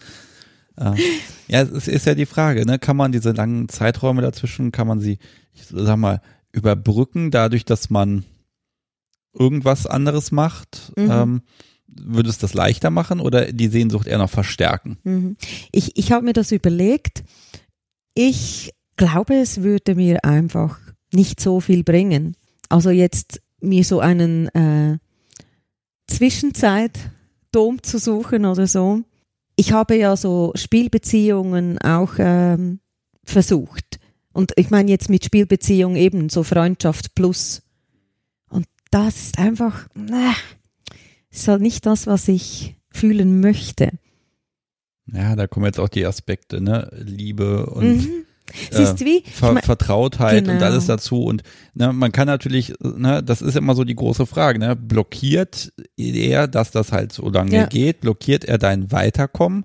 Oder ist es eben, ne, das ist ja kein Oder, ne? Mhm. Ähm, das ist dann, steht dann immer im Konflikt zu, das ist aber jetzt da und das ist schön. Ne? Mhm, mhm. Ich, ich denke halt, gerade die Unterwerfung, das habe ich gemerkt, die ist einfach wirklich personenabhängig. Ich kann das nicht so empfinden, einfach. Ich kann Kontrolle abgeben, aber nicht mich wirklich unterwerfen und fühlen, äh, ja, dieses Bedürfnis haben. Also, Das ist ja eine Obsession, eine Abhängigkeit von diesem Menschen. ja. Das wird, wird er jetzt gerne hören, glaube ich. Ja, das ist, also ich meine, es ist halt eine Abhängigkeit, wie jede Liebesbeziehung irgendwie eine Abhängigkeit Mhm. ist, oder? Äh, dieser Bruch, ging das von dir oder ihm aus? Und Ähm, das ging von ihm aus, ja, aber ich habe natürlich meinen Anteil daran gehabt.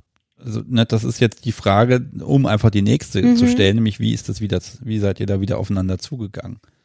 Es gab dann eine Sendepause. Ja, es war sehr schmerzhaft für mich natürlich. Ich habe dann nach einer Weile einfach mal wieder geschrieben. Ich habe gefragt, wie geht's dir? Ich hoffe, es ist alles gut bei dir und abgeschrieben, es ist extrem schade, dass das nicht geklappt hat mit uns. Und dann ging es zwei Tage und dann kam eine Antwort. Okay. Und dann ging es irgendwie wieder los. Das heißt, wir haben uns einfach beide wieder aufeinander eingelassen.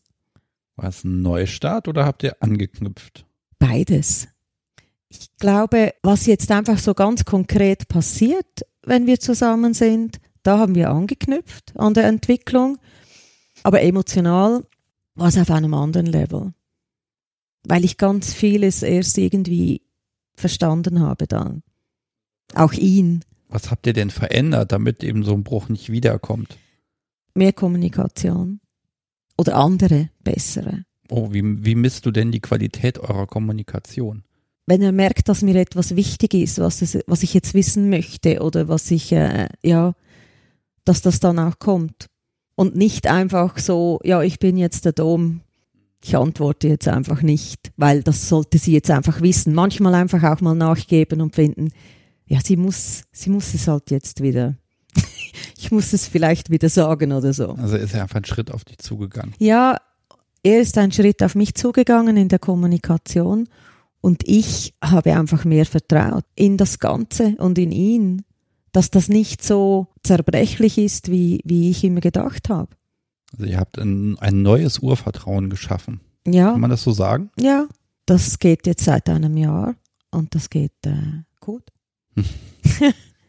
Liebe Hörer, ihr könnt das nicht sehen, aber dieses, dieses Lächeln, ne, das ist ein sehr breites und klar, also ich habe jetzt den Vorteil, ich weiß, in ein paar Stunden äh, wirst du dahin schmelzen. Mhm. Äh, wiederum, ähm, wenn der Podcast ausgestrahlt wird, dann ist das natürlich schon wieder zwei Wochen vorbei, ne? Ja. ja. Dann, dann bin ich wahrscheinlich schon wieder so am Fragen so, wann hast du denn das nächste Mal Zeit? Jetzt habt ihr ja beide, seid ihr ja von euren anderen Partnern, ich sag mal, freigestellt Mhm. dafür. mhm. Äh, gibt es, äh, kannst, kannst du was sagen? Darfst du das sagen aus seiner Perspektive? Ob es da, ich meine, er muss ja dann auch zufällig an demselben Tag Zeit haben wie du. Mhm. Ne? Und dann, dann muss er das ja auch koordinieren. Weißt du da etwas drüber? Kannst du darüber was sagen? Oder ist das jetzt hier erstmal kein Thema? Mm, Also ich, ich habe relativ viel Zeit oder ich bin halt, ja, ich bin schon flexibler. Ich habe keine Kinder zum Beispiel und ich stelle mich dann ein bisschen darauf ein. Er macht dann einen Vorschlag und wenn das nicht geht, finden wir ein anderes Datum.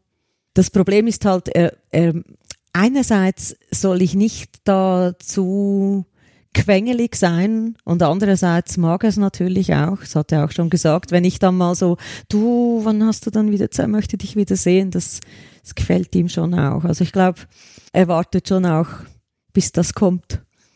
Ich mag nochmal so ein bisschen Entwicklung sehen, also über, über Entwicklung reden. Man stellt fest, ne, BDSM, dann hat man erstmal so die üblichen Informationsquellen, Kratzen, Beißen, Hauen und Unterwerfung, Knien und so weiter. Mhm. Aber was hat sich verändert? Gibt es so Dinge, wo du sagst, da dachtest du am Anfang, das gehört dazu, das muss sein und das ist inzwischen völlig belanglos oder eben genau umgekehrt? Ja, vielleicht so Äußerlichkeiten. Ich habe zum Beispiel schon lange kein Halsband mehr getragen. Ist auch so ein bisschen Ritual am Anfang, Halsband anlegen. Dann weiß ich, jetzt geht's los. Und das wieder ausziehen, dann weiß ich jetzt, äh, kann ich mich wieder ein bisschen entspannen. Obwohl ich fand eigentlich das Ausziehen immer so, nein, lass es an.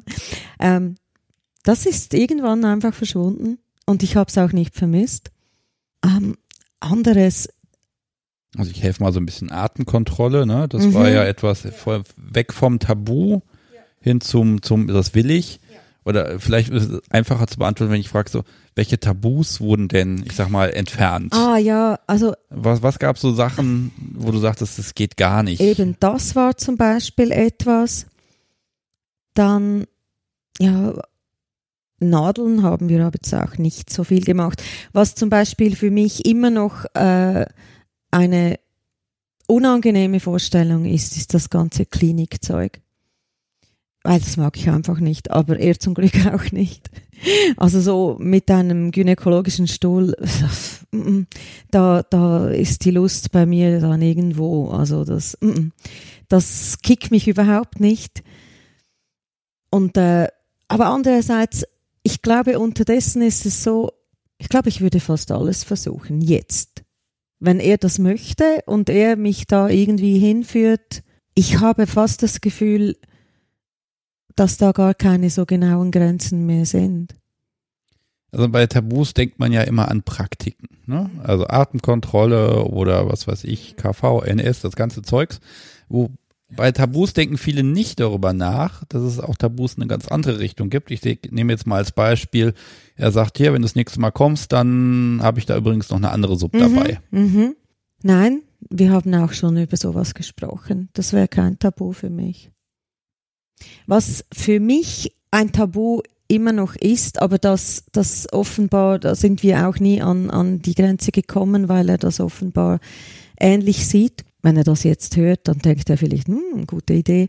Ich mag es nicht, wenn ich zum Beispiel, ich mag gern vorgeführt werden und ausgestellt werden in einem Club, wo das auch, wo niemand irgendwie da Anstoß nimmt dran. Aber ich möchte das nicht, wenn so irgendwo in der Öffentlichkeit Leute mit einbezogen werden, die da das vielleicht gar nicht wollen. Das finde ich dann Okay, übergriffig. also- Okay, ja, und das ist ja auch eine Grenze, die kann man ja auch tatsächlich setzen. Also klar, bis zum gewissen Grad, aber natürlich, man zwingt dann Unbeteiligte, sich damit auseinanderzusetzen. Ja, und das finde ich, das, das mag ich nicht an dem Ganzen. Ich finde, dann werden Leute beteiligt, die man nicht gefragt hat. Und das, ich meine, wenn, wenn ich in einem Club irgendwie von ihm da vorgeführt werde, also was, was heißt denn vorgeführt? Er stellt dich dann nackig hin und sagt so, jetzt hier, guck doch mal alle und fasst sie mal an. Nein, anfassen eigentlich nicht, aber stellt mich halt hin oder auch, ja, ich habe halt nicht viel an, wenn ich dann im Club unterwegs bin. Und da musste ich mich ja auch zuerst dran gewöhnen. Das ist aber auch ein schönes Gefühl irgendwie dann, ne? Man steht dann, wenn man das dann geschafft hat oder mhm. So blöd, da ich diese Erfahrung nicht gemacht habe, das wird wohl auch nicht dazu kommen, aber stellen wir uns das mal. Ich kenne den Club, den ihr wohl ein paar Mal gegangen seid. Ähm, er stellt dich da in die Mitte hin, sagt hier, breiz mal deine Beine. Und jetzt hast du da irgendwie, ich sag mal, 15 äh, Menschen vor dir, die gucken dir, die gucken sich alles an und, und kommentieren das vielleicht noch. Mhm. Ist das jetzt ein besonders schönes Gefühl oder ist das eher ein, ist dir das unangenehm? Da bin ich so zweigeteilt also ein Teil von mir, dem ist das dann so ein bisschen hoch und so. Der andere Huch. Teil, der andere Teil, wahrscheinlich der katholische Teil, der andere Teil, der freut sich und genießt das, weil das ist ja auch etwas Schönes an DS. Man kann ja so zu seinem Glück gezwungen werden, weil ich kann ja bei sowas denken. Jetzt sitze ich da mit gespreizten Beinen. Da kann ich mir denken, ich würde sowas ja nie tun, oder? Er ist schuld. Aber ich, was will ich? Er will das und dann tue ich es halt, weil ich bin ja sub. Und dann habe ich eine Freiheit, das zu tun, obwohl das vielleicht so meinen Vorstellungen im Kopf. Ähm, Ach, du kannst deine eigene Moral durchbrechen. Genau, genau. Und das äh, finde ich ist ein großer Vorteil von Untenspielen. Du hast keine Verantwortung. Du kannst wirklich bei allem denken, ich würde sowas nie tun. Aber was habe ich denn für eine Wahl? Ich muss ja. Und äh, das befreit auch. Wir hatten ein ganz schönes Erlebnis. Ich war am Arbeiten draußen und ich war im Wald und das hatte einen Wasserfall und keine Menschenseele. Und ich habe ihm ein Selfie geschickt. Mhm. Es war Sommer. Und er schreibt natürlich zurück, ausziehen und unter dem Wasserfall. Fand ich so, nein, nein, das kann ich nicht machen. Und mhm. Und ich habe es dann gemacht und habe ihm einen kleinen Film gemacht und ich habe ich hab das so genossen. Ich war so glücklich, es war so schön. Und es ist auch niemand gekommen und ich hätte mich das nicht getraut. Es ist schön, dass das in der Schweiz offenbar geht. ich kann sagen, in der Umgebung von Hannover sind meine Versuche draußen zu spielen und irgendeine Ecke zu finden, wo nicht irgendwer mit seinem Hund Gassi geht und sei es nachts um drei da muss man schon ziemlich weit rausfahren, weil es sind immer irgendwo, ist immer eine Siedlung, da ist immer irgendein Feldweg und da sind immer irgendwelche Menschen. Ich finde das ganz schwer hier in der Gegend. Ja. Also in meiner hessischen Heimat, da gibt's mehr, ich sag mal, ich, totes Gelände, also Dinge, wo einfach kein Mensch sich versehentlich hinverirrt. Das gibt es hier, aber ich glaube, ich muss mindestens 20, 25 Minuten durch die Gegend fahren, um halbwegs sicher zu sein, äh, dass nicht ständig irgendwer vorbeikommt. Also geht, geht das in der Schweiz wirklich besser oder stelle ich mir das nur so vor? Ja, das war jetzt auch ein Zufall, dass da gerade niemand war. Weil ich habe dann auch geschrieben, ich will mich gar nicht mehr anziehen. Und er hat zurückgeschrieben, ja, bis die ersten Waldarbeiter kommen. also es hilft dir im Prinzip so auch deine, deine exhibitionistische Ader einfach dann auch auszuleben. So eine, es räumt die Blockade weg. Ja, und weißt du, wenn ich jetzt irgendwie da halbnackt oder ganz nackt im Club an der Bar stehe, dann würde ich das sonst, wenn ich das selbst entscheiden müsste, kämen ganz wieder, käme so, sowas tut man nicht, dann käme dazu, bin ich denn schön genug, um das zu tun, oder? So, dann käme all das. Aber wenn er das entscheidet, dann habe ich keine Verantwortung und dann tue ich's und genieße es. Weil ich muss mir diese Fragen dann nicht stellen. Er hat das so entschieden. Ja, vielleicht zieht es dann die katholischen Mädchen an. weil die dann all die Schweinereien tun können und immer denken können, ähm, ich tue das ja nur, weil ich muss. Lass mich nochmal auf so einen Punkt kommen. Das ist jetzt, entwickle ich jetzt recht spontan, aber dadurch, dass es nur so ein paar Stunden sind, ich glaube, ihr habt dann für diese Zeit die totale gegenseitige Aufmerksamkeit. Ja, ja. Ja, stimmt. Wie ist das denn, wenn er jetzt nicht aufmerksam wäre, wenn er sich jetzt mit jemand anderem beschäftigen würde und sei es, dass er irgendwie mal eine Viertelstunde mit der Barfrau redet oder so? Das tut er schon. Wirst du da eifersüchtig oder, weil das ist ja so wenig Zeit und dann nimmt er dir davon was weg und ich glaube immer als, als, als dominanter Mensch habe ich als, als größtes Geschenk, was ich geben kann, dass ich ungeteilte Aufmerksamkeit zu geben habe. Ja, wenn er zum Beispiel eine andere Frau dabei hätte, eine andere Sub, wenn wir sagen würden, wir machen so dieses Szenario, Mhm. dann ist schon auch meine Angst, bekomme ich dann noch genug Aufmerksamkeit.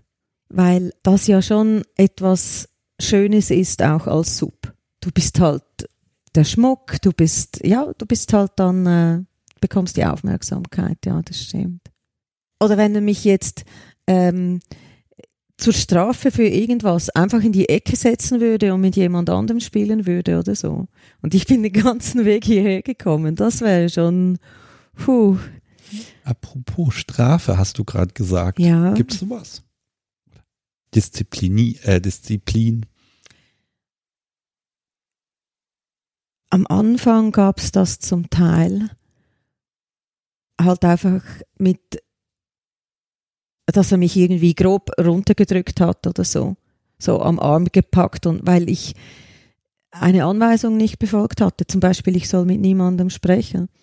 Und ich dachte dann, ja, ja, aber der meint wahrscheinlich da die anderen Leute, aber die kennen wir ja und so. Und er kommt zurück und ich bin da schön am Plaudern und so. Dein Blick zieht sich auch gerade so zusammen.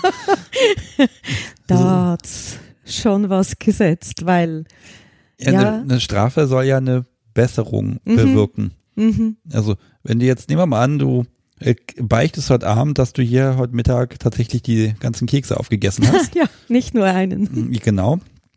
Ob das jetzt so ist oder nicht, das kannst du dann nachher entscheiden. Äh, ich bring dich hier in Teufelsküche. Ah, ja. Sehr gut. Wir, wir haben es nicht so, also es gibt's nicht so oft eigentlich, so. Vielleicht so im kleinen Rahmen, also mit Sofortstrafe im Sinn von, ich halte halt nicht still oder so. Er will mich verhauen und ich zapple da rum und gehe weg und weiche aus oder so. Aber dann kommt zuerst eine Drohung.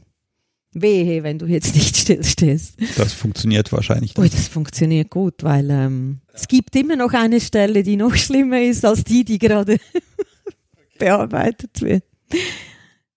Aber wir haben das nicht so mit Fernstrafen oder so. Also nehmen wir mal an, jetzt, ich bleib mal beim Süßkram. Äh, du futterst da was. Äh, gut, die Konsequenz wäre, was ja logisch wäre, die nächste Woche gibt's halt kein Süßkram. Das wäre ja eine Strafe. Genau. Du kannst zwar weiterhin fragen, aber die Antwort ist halt nein und du weißt warum. Mhm, mhm. Ja, das ginge zum Beispiel. Aber das, ne, also dieser Frustfaktor, das wäre jetzt das, was mich interessiert. Mhm. Nein, wir, wir hatten das früher so, dass ich es als Strafe empfunden habe, wenn er keine Antwort mehr gegeben hat, weil er schon dreimal gesagt hat. Und ich empfand das dann als Strafe. Und er hat das aber nicht als Strafe gesehen, sondern einfach als, was soll ich sonst machen? Im Sinn von, ähm, ich gehe nicht mehr darauf ein, oder? Ich entziehe mich dem, aber nicht im Sinn von, ich bestrafe dich jetzt mit drei Tagen nicht mit dir sprechen, sondern ich warte jetzt, bis du dich wieder beruhigt hast. Ja, das kleine Dom einmal eins sagt auch, äh, wähle Strafen aus, mit dem du dich nicht selber bestrafst. Das ist, das ist immer so ein ganz blöder Punkt, dass man irgendwann da steht, ja super, jetzt habe ich das gesagt, jetzt muss ich es auch durchziehen. Und Genau. Wie das das vorher oh. Von wegen, das hast du aber nicht erwähnt. Schläge und Sex, also Schmerz und Sex hast du nicht erwähnt. Jetzt könnte er ja so fies sein und das heute nicht machen. Aber Das- das wäre dann eine Strafe, die dann, äh, mit der er sich auch selber bestrafen würde, nehme ich mal an.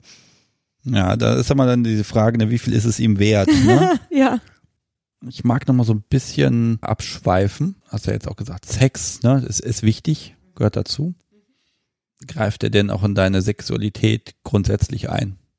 Ja. Beispiel äh, Ja, Selbstbefriedigung. genau, da muss ich auch fragen. Das wird behandelt wie Süßkram. Aber das, das wird, da muss ich fragen.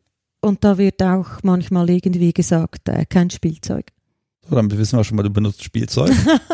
Ja, also wenn ich ein Spielzeug benutzen würde. an der Stelle, es hat jetzt auf deinen Ehepartner aber keinen keinen Einfluss, weil Nein. das ist ja inzwischen eine platonische Geschichte. Genau. Und äh, das ist sowieso, das wäre ausgeklammert. Das haben wir besprochen.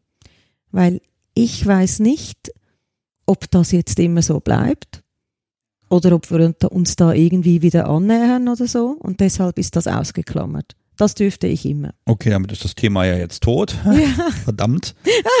ja, nein, das wäre natürlich, ich meine, das, das fände ich dann auch, äh, das wäre dann ein zu großer Eingriff in das Leben meines, meines Mannes. Ja, aber es ist ja dann trotzdem für dich auch wieder ein Aspe- Aspekt. Ich suche so ein bisschen deine Kinks gerade so ein bisschen ab, ne? Und das ist dann ja Lustkontrolle an der Stelle. Ja, ja. Gibt's was, wo du sagen würdest, oder habe ich einen Fetisch für? Ich glaube, ich, glaub, ich habe keinen ähm, materiellen Fetisch. Ja gut, wenn er nicht da ist, dann brauchen wir ihn auch nicht herbei zu diskutieren. Nein. Ich kreise auf meinem Spickzettel rum, weil das ist ein Thema, das ist ein bisschen, also aus meiner Sicht ein bisschen kompliziert. Und zwar ist das ähm, Depression Mhm. und dann auch noch irgendwie in Kombination mit BDSM oder ähm, Berührungspunkte. Weil das ist aus meiner Sicht ein relativ schwieriges Ding. Aber lasse ich dir jetzt einfach mal wirklich die Bühne zu erzählen.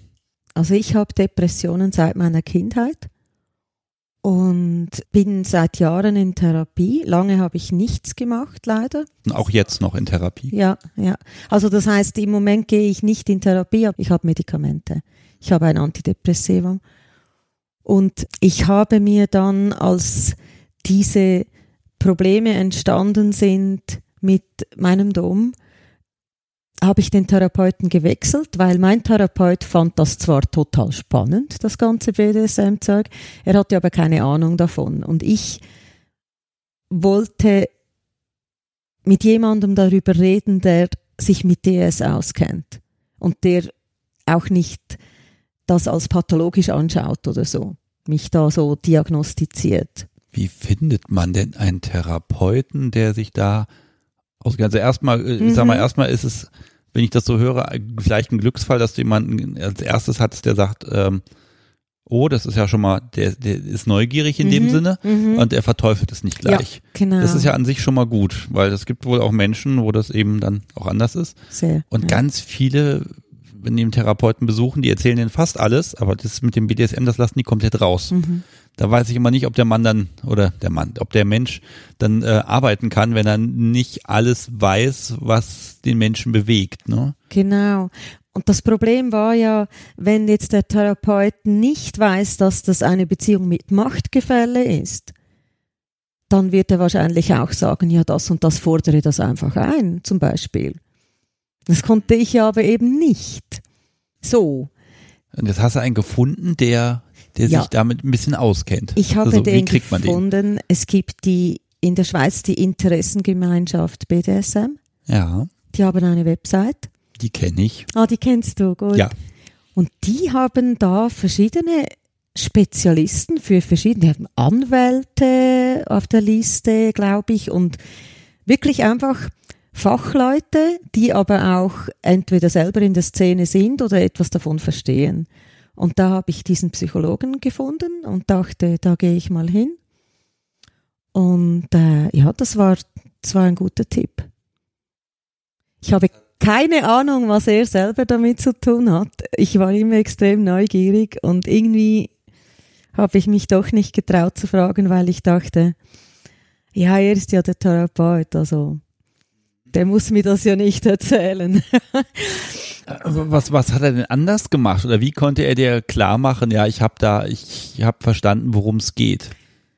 es ging halt darum, mit mir Strategien zu entwickeln, wie ich die Beziehung führen kann, so dass es mir gut geht, wie ich mit dem Ganzen umgehen kann.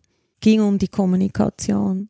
Was brauche ich und wie fordere ich das ein oder wie sage ich's? Wie sage ich's meinem Kind? Wie sage ich's meinem Dom? Was ich emotional brauche? Wie, wie bekomme ich das? Weil ich eben da nicht weil ich da eben ein bisschen anders kommunizieren muss, weil wir ein Machtgefälle haben. Weil ich respektieren muss, dass er der Dom ist. Hast du konkrete Tipps bekommen? Ich habe die mit ihm erarbeitet. Er hat dann eben auch eher verstanden, warum ein Dom sich so oder so verhält in einer Situation. Also er konnte dir die andere Perspektive erklären. Ja. Ich glaube, das ist eine Menge wert. Ja. Also ich, ich fand das wirklich, ich fühlte mich dann auch einfach so im, als Ganzes irgendwie so, also der, der konnte mich als Ganzes anschauen, weil er diesen Part eben auch verstehen und sehen konnte an mir, so. Und es gibt ja verschiedene Meinungen. Ich habe, mein Dom hat gewusst, bevor wir uns das erste Mal getroffen haben, dass ich Depressionen habe. Und ich habe ihn auch gefragt, ob er sich überhaupt auf jemanden einlassen würde, auf eine Sub mit Depressionen. Hat er ja offensichtlich. Mein Therapeut fand, man kann viel daraus lernen für seine Depressionen. Es kann helfen, aber man muss halt vorsichtig sein vielleicht noch vorsichtiger als andere Leute. Ich bin mir gerade nicht sicher, wie tief wir da einsteigen können. Konntest du deinem, deinem Dom vermitteln, was er tun oder ich sag mal, worauf er Rücksicht nehmen muss? Gab es da was? Ja, doch, das konnte ich dann schon. Als ich gesagt habe vorher, wir haben eine bessere Kommunikation, gilt das ja für mich auch. Einfach klarer selbst verstehen, warum reagiere ich jetzt so? Und sagen wir vielleicht auf etwas negativ reagieren oder verletzt oder ein bisschen wütend oder irgendwas und dann aber das selber erkennen und dann sagen, hey, tut mir leid, das wollte ich nicht, nicht an dir auslassen, aber es ist gerade das und das mit mir passiert. So. Es braucht natürlich auch viel von meiner Seite, dass ich das überhaupt sehen kann. Ja, weil das ist ja ein Gefühl, ne? Das ist, geht dir schlecht, dir fällt alles auf den Kopf. Es ist, alles irgendwie düster. Ne? Das Selbstwertgefühl ist halt einfach auch ganz unten. Wie kriegt man das wieder hoch? Ne? Also das ist so ein bisschen das Schwierige. Ich, ich weiß nicht, vielleicht habe ich da eine so eine ganz komische traditionelle Sichtweise. Wenn ich mit jemandem spiele, dann ist das anstrengend, dann ist das belastend. Mhm. Das kostet Ressourcen. Ja. Und zwar beide. Ne? Es ist wunderschön, aber hinterher ist man schön fertig und kaputt. Genau. Und eine Depression zu haben, bedeutet das, dass du an manchen Stellen weniger Ressourcen hast als andere. Ja. Also an welchen Stellen ist da weniger? Es ist weniger auf der psychischen Ebene in Sachen Demütigung oder vielleicht äh, eben so ein bisschen in die Ecke stellen oder so da ist weniger, also da muss er dann ganz, ganz vorsichtig sein. Das kann dann kippen, ja. Aber er meint, er hat sowieso er hat gesagt, bei dir lernt man auf dünnem Eis gehen. ähm, ja, ich weiß, ich habe auch so reagiert und gedacht, Mann, es klingt so anstrengend also er, er, muss mich halt gut lesen können und das kann er unterdessen auch. Und das, was ich gesagt habe, wenn wir da zuerst einfach so ein bisschen reden im Auto und nachher vielleicht an der Bar, dann merkt er auch ein bisschen, wie ich gerade so bin. Und wenn es mir natürlich ganz schlecht ginge, würde ich gar nicht hierher kommen. Also wenn ich ganz unten bin, dann ist das kein Thema. Ja, es ist so ein bisschen, es gibt so dieses, dieses Vorteil, ja, wenn so psychische Erkrankungen da sind, Depressionen und Co., ähm, dann, dann soll man mit den Menschen nicht spielen. Ja, ne? genau. Und das ist jetzt genauso, als ob ich jemandem sagen würde, der Zahnschmerzen hat, du sollst aufhören mit dem Essen. Mhm. Ne? Natürlich sollst, musst du dich drum kümmern, damit es besser wird, aber du kannst, äh, kannst es ja nicht einfach lassen. Äh, aus Sicht äh, von der dominanten Seite sehe ich natürlich, oh, also ich würde auf mich einen ganz großen Brocken Verantwortung kommen sehen, wo man dann wirklich entscheiden muss, kann ich das stemmen und dann doch immer so im Hinterkopf habe, bin ich dem gewachsen. Ne? Ja, ja. Das ist, das ist auch schwierig. Also, ja, da müsste man jetzt ihn fragen, der könnte jetzt da wahrscheinlich ein Liedchen singen. Vielleicht tut er das ja noch. Ansonsten muss ich wohl meinen Therapeuten hier vors Mikrofon zerren. Ja, was mir hilft, es, es erdet dich halt, das Ganze. Also du spürst dich selbst so stark im Hier und Jetzt. Und das ist eigentlich immer, das finde ich eigentlich immer etwas sehr Gesundes. Das tut immer gut irgendwie. Du bist dann so, so in, in dir. Und das hast du ja auch, wenn du, wenn du eine Depression hast, dann spürst du dich auch nicht mehr. Also man, man ist ja auch immer so ein bisschen stolz, ist ja auch immer so ein bisschen ein Erfolgserlebnis so Wenn man nachher so die Spuren anschaut und findet, why, wann ist das denn passiert? Ich bin auch oft so ein bisschen stolz drauf, was ich so einstecken kann und dass ich das transformieren kann und, und alles. Und das hebt auch das Selbstwertgefühl. Also also ich würde jetzt nicht so weit gehen und diesen, dieses, man, ne, BDSM als, ich sag mal, Heilung oder so, aber, aber ich glaube, es, es kann manchmal vielleicht. genau lindern vielleicht. Ja, ne? ja. Also nicht, dass man jetzt auf die Idee kommt, oh, Depression, da müssen wir jetzt BDSM betreiben, aber dir in deinem konkreten Fall hilft es, damit umzugehen. Mhm. Also mir hilft es, mich besser zu fühlen. Was ja auch noch jemand mal erwähnt hat, das wäre so das Prinzip vom Kontraschmerz, oder? Dass du ablenken könntest mit dem körperlichen Schmerz vom seelischen und dich wie so ein bisschen so Schock rausholen, habe ich noch nicht ausprobiert, weil eben das ist halt auch so etwas. Ähm, das geht ja nicht spontan, wenn wir so weit voneinander entfernt sind. Aber das ist äh, da bin ich aber auch wieder so, das ist wieder dieser Punkt, ne? Dom ist kein Therapeut. Also blöd das, so blöd das klingen mag, das ist so ein, ähm, da habe ich dann auch schon mal das Gefühl gehabt, äh, was wird von mir hier gerade eigentlich erwartet, ne? Und ich, ich finde das gut, dass du dich entschieden hast, äh, zu sagen, eben nicht mein Dom, das ist jetzt mein Herr und der ist für alles verantwortlich in meinem Leben und der wacht über mich und dann ist alles gelöst, sondern du hast einen Therapeuten gehabt, der war vielleicht nicht so toll. Dann hast du dich aber gekümmert und nochmal jemand anders gefunden. Das heißt, du hast diese, ich sag mal, diese Arbeit, die ja notwendig ja. ist, nicht ähm, deinem Dom quasi zwangsweise aufgedrückt, sondern du hast an dir gearbeitet mit dem schönen Effekt für ihn, dass er sich dich so ein bisschen besser auch handeln kann. Es gibt vieles, was unterstützend wirken kann zur eigentlichen Therapie. Und ich finde, das kann durchaus auch etwas sein, BDSM, aber nicht als Therapie. Das bestimmt nicht. Und ich finde schon, wenn man halt psychische Probleme hat, muss man schon halt, wie bei allem anderen auch, man muss halt vielleicht noch ein bisschen mehr auf sich aufpassen als andere Leute was es mit einem macht, ein bisschen aufmerksam sein, was, was genau passiert. Wenn ich jetzt morgen den Bericht schreiben würde auf dem Heimweg und dann am Abend immer noch so und dann am Montag immer noch so komisch verwirrt wäre und unruhig und unsicher über das, was jetzt passiert ist, finde ich, dann müsste man schon. Aber es muss ja jeder eigentlich. Weil das ist ja, glaube ich, auch Teil der Erkrankung, dass man eben sich nicht darum kümmert. Ja, Ne, dass es sehr schwer fällt, dann zu sagen, ich unternehme jetzt Schritte. Würde mich natürlich die Sicht eines Doms nochmal interessieren, wie er damit umgeht, aber das ist heute nicht Teil hiervon. Ich finde es aber ganz toll, dass du darüber sprechen kannst und das auch tust. Also ich habe wirklich keine Ahnung, ich habe ja keinerlei psychologische Ausbildung oder sowas. Äh, da ist so bei mir ganz viel gefährliches Halbwissen. Ne? Und mh, hm, da bist du nun mal jetzt von uns beiden wirklich die Expertin ich finde halt, man muss offen damit umgehen, weil es ist einfach eine Krankheit. Und das muss, also die ist stigmatisiert, weil man kann nicht einfach irgendwas im Blut messen und das hat dann genau den Wert und der ist jetzt über dem Normalwert oder irgendwas, sondern es setzt sich halt zusammen aus dem, was ich dem Therapeuten erzähle aus verschiedenen Symptomen und dann kriegt man dann so von Leuten manchmal so, ja, ich bin auch nicht immer jeden Tag so energetisch und so und denkst, das ist nicht das Gleiche. Ich bin auch manchmal traurig, ja, aber viele Leute haben Vorurteile und deshalb spricht man nicht darüber und das müsste man eigentlich ändern. Das machen ja Prominente zum Teil auch, finde das gut. Ich habe mal zu meinem Therapeuten gesagt, ich fühle mich ein bisschen als Versager, weil ich die Antidepressiva nehmen muss. Und dann hat er gesagt, ja, und wenn Sie jetzt Diabetes hätten und Insulin bräuchten, würden Sie sich, sich dann auch als Versager fühlen?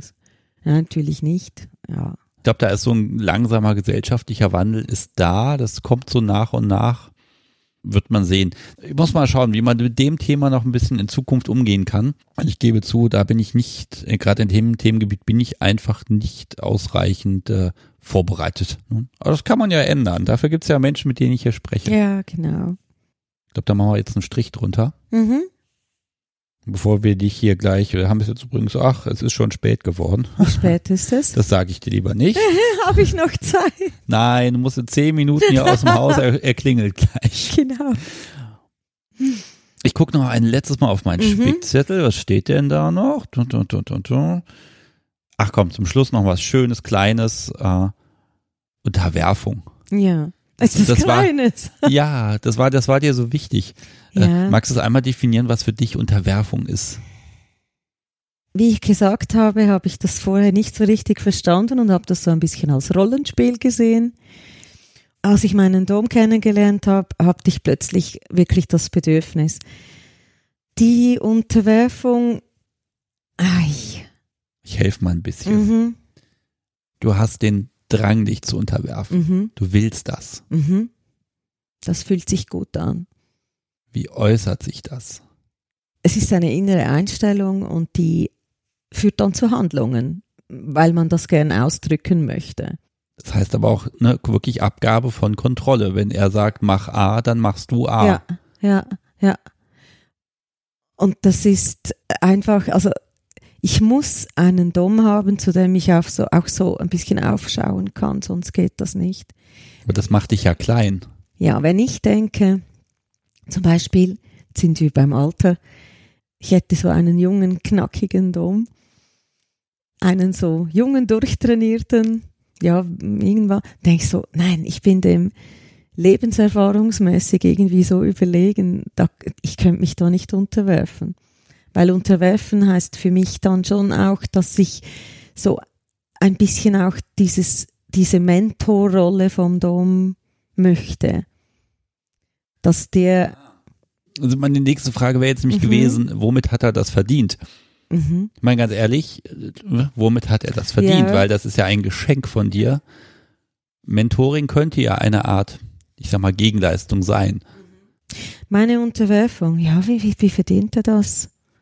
In, indem er so ist, wie er ist. Und weil ich weiß, dass er irgendwie weiß, was gut für mich ist. Auch während der Session.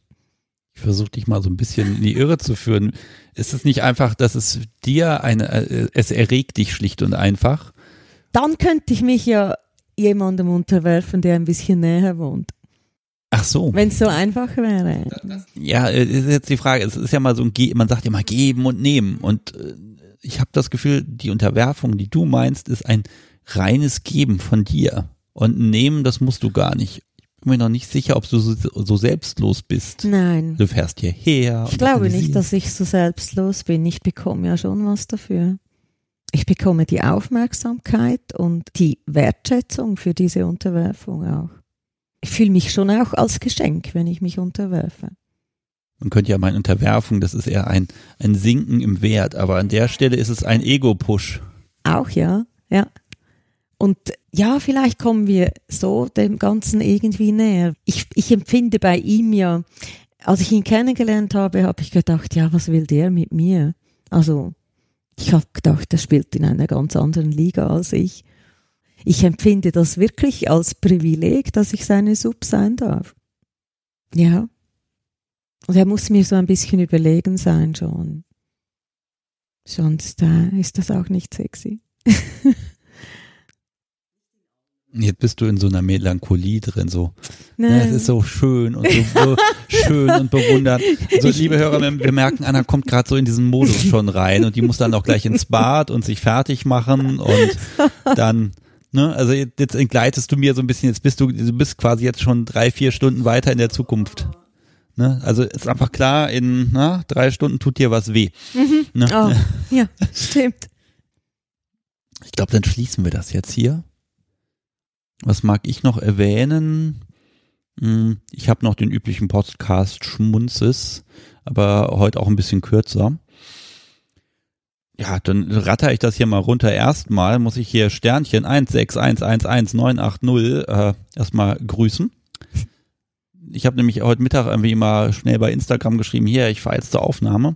Und dann kam dann viel Spaß, Herr der Unvernunft. Ich fand diesen Titel unglaublich schön. Vielleicht behalte ich den noch ein bisschen. Finde ich großartig.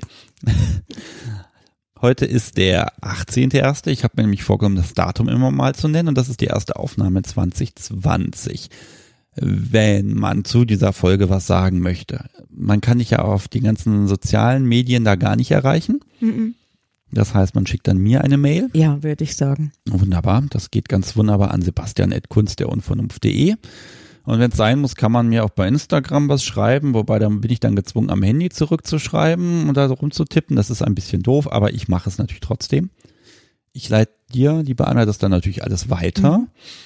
Und äh, ansonsten gibt es noch, mag ich noch ein bisschen Aufmerksamkeit lenken heute. Es gibt nämlich auch den Twitter-Account zu diesem Podcast. Da ist im Prinzip dasselbe Zeug wie bei Instagram, nur dass ich eben das Zeug ein bisschen leichter loswerde. Da sind so wenig Follower, dass das eigentlich nur ein Unfall sein kann. Ich glaube, da sind 150 Leute, die dem ganzen Account da folgen.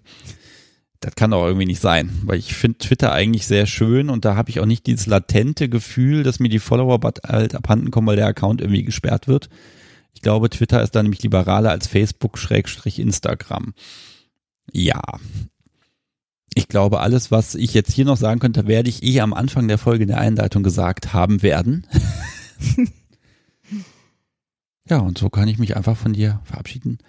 Liebe ja. Anna, ganz, ganz vielen lieben Dank, dass das geklappt hat. Wir haben jetzt vier Monate dran gearbeitet, mhm. dass wir es hinkriegen.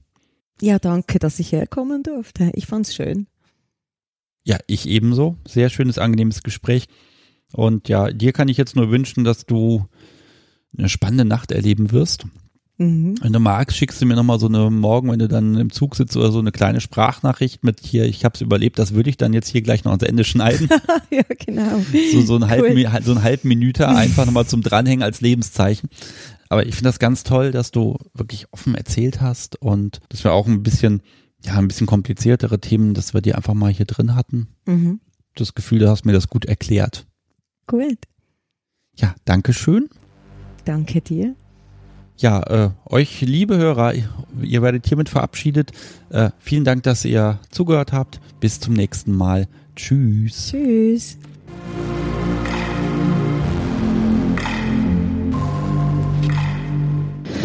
Ich bin unterdessen in Zürich angekommen.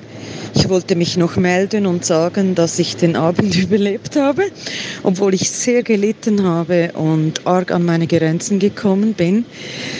Es war wunderschön und intensiv. Ich durfte so richtig sub sein und leiden. Und ich bin richtig positiv aufgeladen. Ich habe auf dem Nachhauseweg im Zug meinen Bericht geschrieben. Es geht mir gut und ich habe im Moment wieder so richtig Lust aufs Leben, auf BDSM natürlich, aber auch auf alles andere.